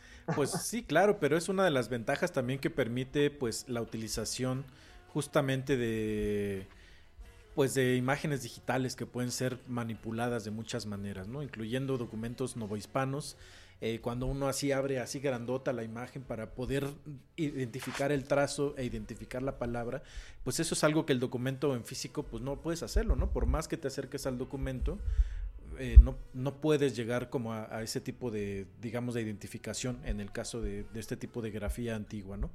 Yo para cerrar eh, quisiera hablar de dos cosas en particular. La primera es eh, que el uso de herramientas digitales para la investigación histórica, no solo los archivos históricos digitales, sino las formas en que nosotros como historiadoras e historiadores también estamos produciendo nuestros propios textos ha cambiado mucho, ¿no? de manera particular, como ya lo hemos señalado en otros, en varios momentos de esta conversación, eh, el hecho mismo de que trabajemos con, nuestros, con nuestras computadoras personales ha cambiado mucho la forma en que estamos escribiendo, ¿no? Para empezar no tenemos que pensar en un espacio físico en donde acomodemos, digamos, todo este, el texto que estamos escribiendo, no utilizamos una máquina de escribir que, en la cual que tengamos que estar presente todo el tiempo la, la idea de no equivocarnos al teclear, ¿no? Es muy sencillo, si te equivocas de una palabra, si ya no te gusta un párrafo, si lo tienes que reformular, pues simplemente borrar y volver a escribir, ¿no? Ese cambio me parece también muy importante, porque eh, además de que ya no permite, por un lado, la existencia de borradores, eh, digamos, físicos, ¿no? De nuestro trabajo como investigadoras e investigadores, Por otro lado, ha obligado a las historiadoras e historiadores a trabajar con sus propios textos de manera, eh, digamos, completa hasta el momento en, el que buscan la edición si es que se va a publicar. Y me refiero de manera particular a una práctica muy, muy recurrente que se hacía pues hasta finales del siglo XX. Quizá todavía haya personas que lo hacen, yo espero que no. Pero eh, que era que los historiadores, las historiadoras entregaban un manuscrito, ¿no? Y había personas particularmente mujeres que se dedicaban a mecanografiar todo eso, ¿no? Ese trabajo ahora, qué bueno, lo estamos haciendo a las historiadoras y los, historiadores, ¿no? Digamos, ya no estamos cargándole a alguien más el trabajo que es sobre nuestras propias, nuestro propio eh, proceso de investigación. En muchas en muchas ocasiones, quizá ustedes lo habrán notado de libros que fueron hechos en el siglo XX, en los agradecimientos aparece, ¿no? Y le quiero agradecer a la señorita tal por el trabajo de mecanografía que hizo de esta, de esta tesis de investigación o de, este, de esta investigación. Creo que eso también habría que eh, como reflexionar, incluso en cuestiones de género, cómo es que eh, esta parte también de las jerarquías de investigación, o en los espacios de investigación, digamos, esa parte manual de la mecanografía de manuscritos, eh, pues qué bueno que le estamos haciendo ahora a los investigadores, ¿no? O las investigadoras. Eso es una parte muy valiosa. Por otro lado, eh, lo, que me, lo, que, lo que quería comentarles también es una recomendación. Hace unos años, en 2013, en Siglo XXI Editores de España, apareció un libro que desde mi punto de vista, eh, pues permitió visibilizar lo que hoy conocemos como, eh, como humanidades digitales o historia digital también, ¿no? Eh, digamos, son cosas distintas, pero en el caso particular de la historia, eh, es un libro de un escritor, historiador, perdón, catalán, que se llama Ana Quelet Pons, y él publicó este libro que se llama El desorden digital, ¿no? Vale mucho la pena que lo conozcan, creo que incluso ya se puede conseguir por ahí en PDF, porque en, eh, en, la, introducción me parece que plantea unas cuestiones muy importantes que hemos discutido aquí y que se vienen discutiendo al menos desde hace 10 años aproximadamente, ¿no? Pero además hay otro capítulo en donde le dedica toda una serie de, reflexiones a los archivos, ¿no? Y cómo los archivos van cambiando justamente con el proceso de la digitalización o la desmaterialización, como también se le llama, ¿no? Es un capítulo que se llama ¿Dónde está el archivo? e inicia con una historia de los archivos que es muy bonita porque además nos permite, a quien lo lea, permite ver también que el hecho de que nosotros como historiadoras e historiadores necesitemos acudir a archivos, a, consultar documentación, es algo verdaderamente nuevo en la práctica histórica, digamos, en la investigación del pasado, ¿no? Eh, tiene que ver con quizá 150, eh, casi 200 años, quizá, en la que los, los, los, historiadores, digamos, tenemos como una como parte constitutiva de nuestra, de nuestra investigación como historiadoras e historiadores, la consulta de archivos y de documentos, eh, digamos, de primera mano, ¿no? que tiene que ver mucho pues, con esta profesionalización que se hizo de, las, de la disciplina histórica con Leopold von Ranke, eh, de parte, digamos, del, empirismo cientificista y con el positivismo francés, pues también eh, con Langlois y Señugos, ¿no? que son estos grandes clásicos que siempre vemos en nuestra formación como historiadoras e historiadores. Creo que vale mucho la pena acercarnos a las, eh, las reflexiones que se han hecho ya sobre qué implica estos cambios de la digitalización de los repositorios eh, eh, archivísticos, ¿no? O de archivo. Y bueno, aunque es un libro, digamos, ya viejo en estos temas, ¿no? Porque todo cambia tan rápido que de 2013 para acá, pues muchas de las reflexiones que ha hecho Ana Killet Pons seguramente podrían enriquecerse muchísimo con este paso del tiempo y muchísimo más con el periodo que estamos viviendo de pandemia mundial, en el que los historiadores e historiadoras pues nos vemos en mucha, en buena medida, pues imposibilitados para acceder a los, a los archivos cuando no existen los repositorios digitalizados y para, para consulta en línea, ¿no? Bueno, yo cerraría con esto. Carla, tienes la palabra. Pues ya para cerrar, creo que agradecerles mucho. Este programa, la verdad, me gustó, estuvo chido porque hablamos de la experiencia eh, investigando y la eh, participación de los radioescuchas. La verdad es que eh, pues hizo un diálogo aquí muy bueno. Muchas gracias por participar. Pues yo nada más cerraría comentando esta iniciativa federal por digitalizar todos los acervos documentales nacionales. Entonces, yo creo que eh, más allá de la pandemia y en esta reflexión que hicimos sobre archivos digitales, pues eh, pensamos, ¿no? En que como ya sea, em, ¿cómo decirlo? Ya hemos utilizado esta forma de investigación, la hemos hecho nuestra, ya es parte de la época, ¿no? Ya creo que no hay marcha atrás. Vamos a seguir utilizando acervos digitales cada vez más y en ese tenor y en el de conservación que hemos platicado, esta iniciativa que se presentó en nuestro país eh, durante el periodo de transición fue el 19 de noviembre del 2018 cuando a nivel nacional pues se dio a conocer esta creación de la Coordinación Nacional de Memoria y Cultura de México encabezada por la doctora Beatriz Gutiérrez Müller que tiene como uno de sus principales objetivos el de poner a disposición del público la eh, accesibilidad de los acervos digitales y que ya se consolidó con la publicación del sitio web memoricamexico.gov.mx. Si no le han echado un ojo, se los recomiendo muchísimo no solo porque tiene un buscador que creo que puede mejorarse, estamos viendo como los primeros arranques de Memórica, pero pues pueden hacer búsquedas, pueden poner palabras clave y les van a salir eh, resultados con acervos eh, digitales de un montón de archivos históricos del país.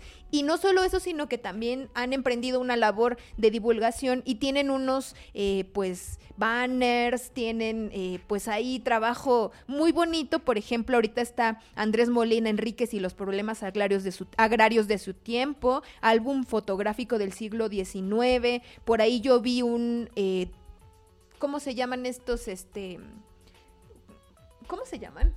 Eh, de Felipe Ángeles hay un, hay un sitio, como un micrositio, de, dedicado a Felipe Ángeles, que este, pues la verdad a mí me gustó mucho, es como una línea del tiempo. Entonces, eh, a mí me gustó mucho la plataforma. Como historiadora, creo que sobre todo el, el motor de búsqueda puede mejorarse muchísimo pero es una primera, eh, un primer acercamiento a este repositorio digital a nivel nacional que ya hacía falta en nuestro país y que afortunadamente pues eh, está poniéndose en marcha. Entonces, eh, pues va la recomendación y pues de los demás archivos digitales que ya hablamos en este programa y que además nos recomendaron nuestros ciberradio escuchas. Entonces creo que con eso pues terminaríamos este programa. Muchísimas gracias amigos. Nos estaremos viendo el próximo domingo. Ya tenemos por ahí tema, creo que vamos a platicar acerca de telenovelas históricas. Entonces se va a poner muy bueno el programa.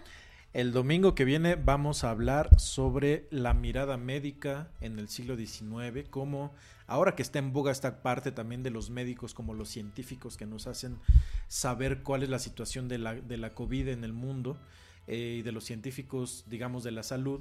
Eh, pues vamos a ver justamente un ejercicio de, con Iván eh, Morales sobre cómo es que se fue consolidando este discurso, porque ustedes deben saber que los médicos no siempre fueron reconocidos como los reconocemos hoy en día, eh, sino al contrario, ¿no? y ver cómo surgió todo este proceso en el que la mirada o el discurso médico se fue consolidando como un discurso hegemónico, dominante desde la ciencia, pues es muy interesante. Entonces, hay que ver estas miradas de la actualidad desde eh, otros referentes históricos. Y bueno, pues con esto nos despedimos. Emiliano quería comentar algo. Ah, Emi. Sí, sí, rápido. Ya sé que ya estamos sobre tiempo, pero eh, nada más decirle a la banda que ya también la siguiente semana vamos a estar en modo cabina, ¿no? Hasta donde lo tenemos pensado.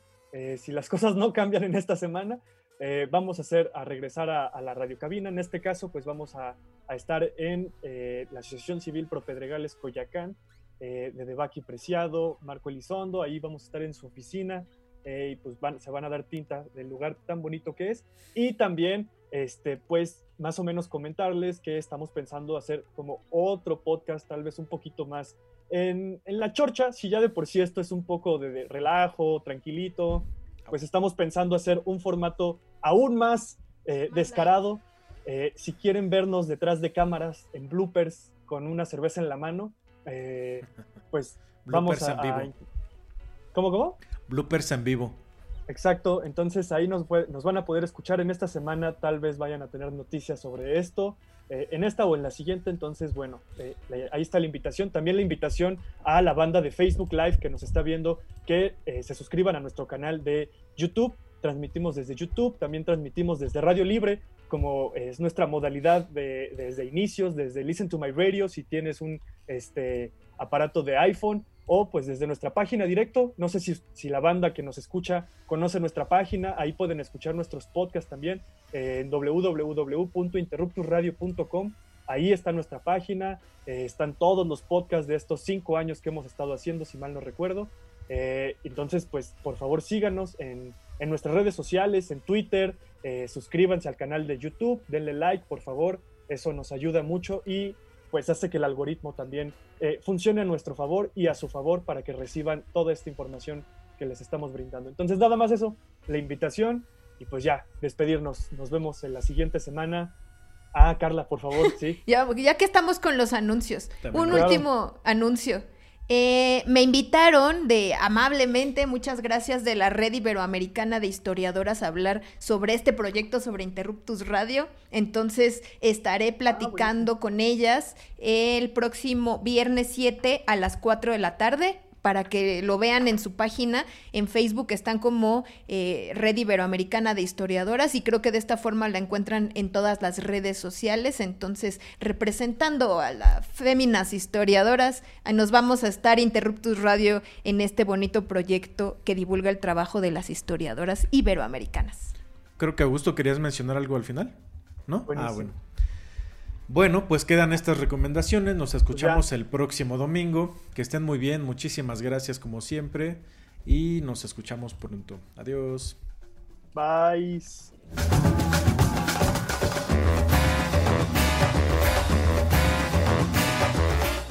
Interruptus Radio. El pasado es hoy. Emisión sobre historia y ciencias sociales en Radio Libre por Internet. www.interruptusradio.com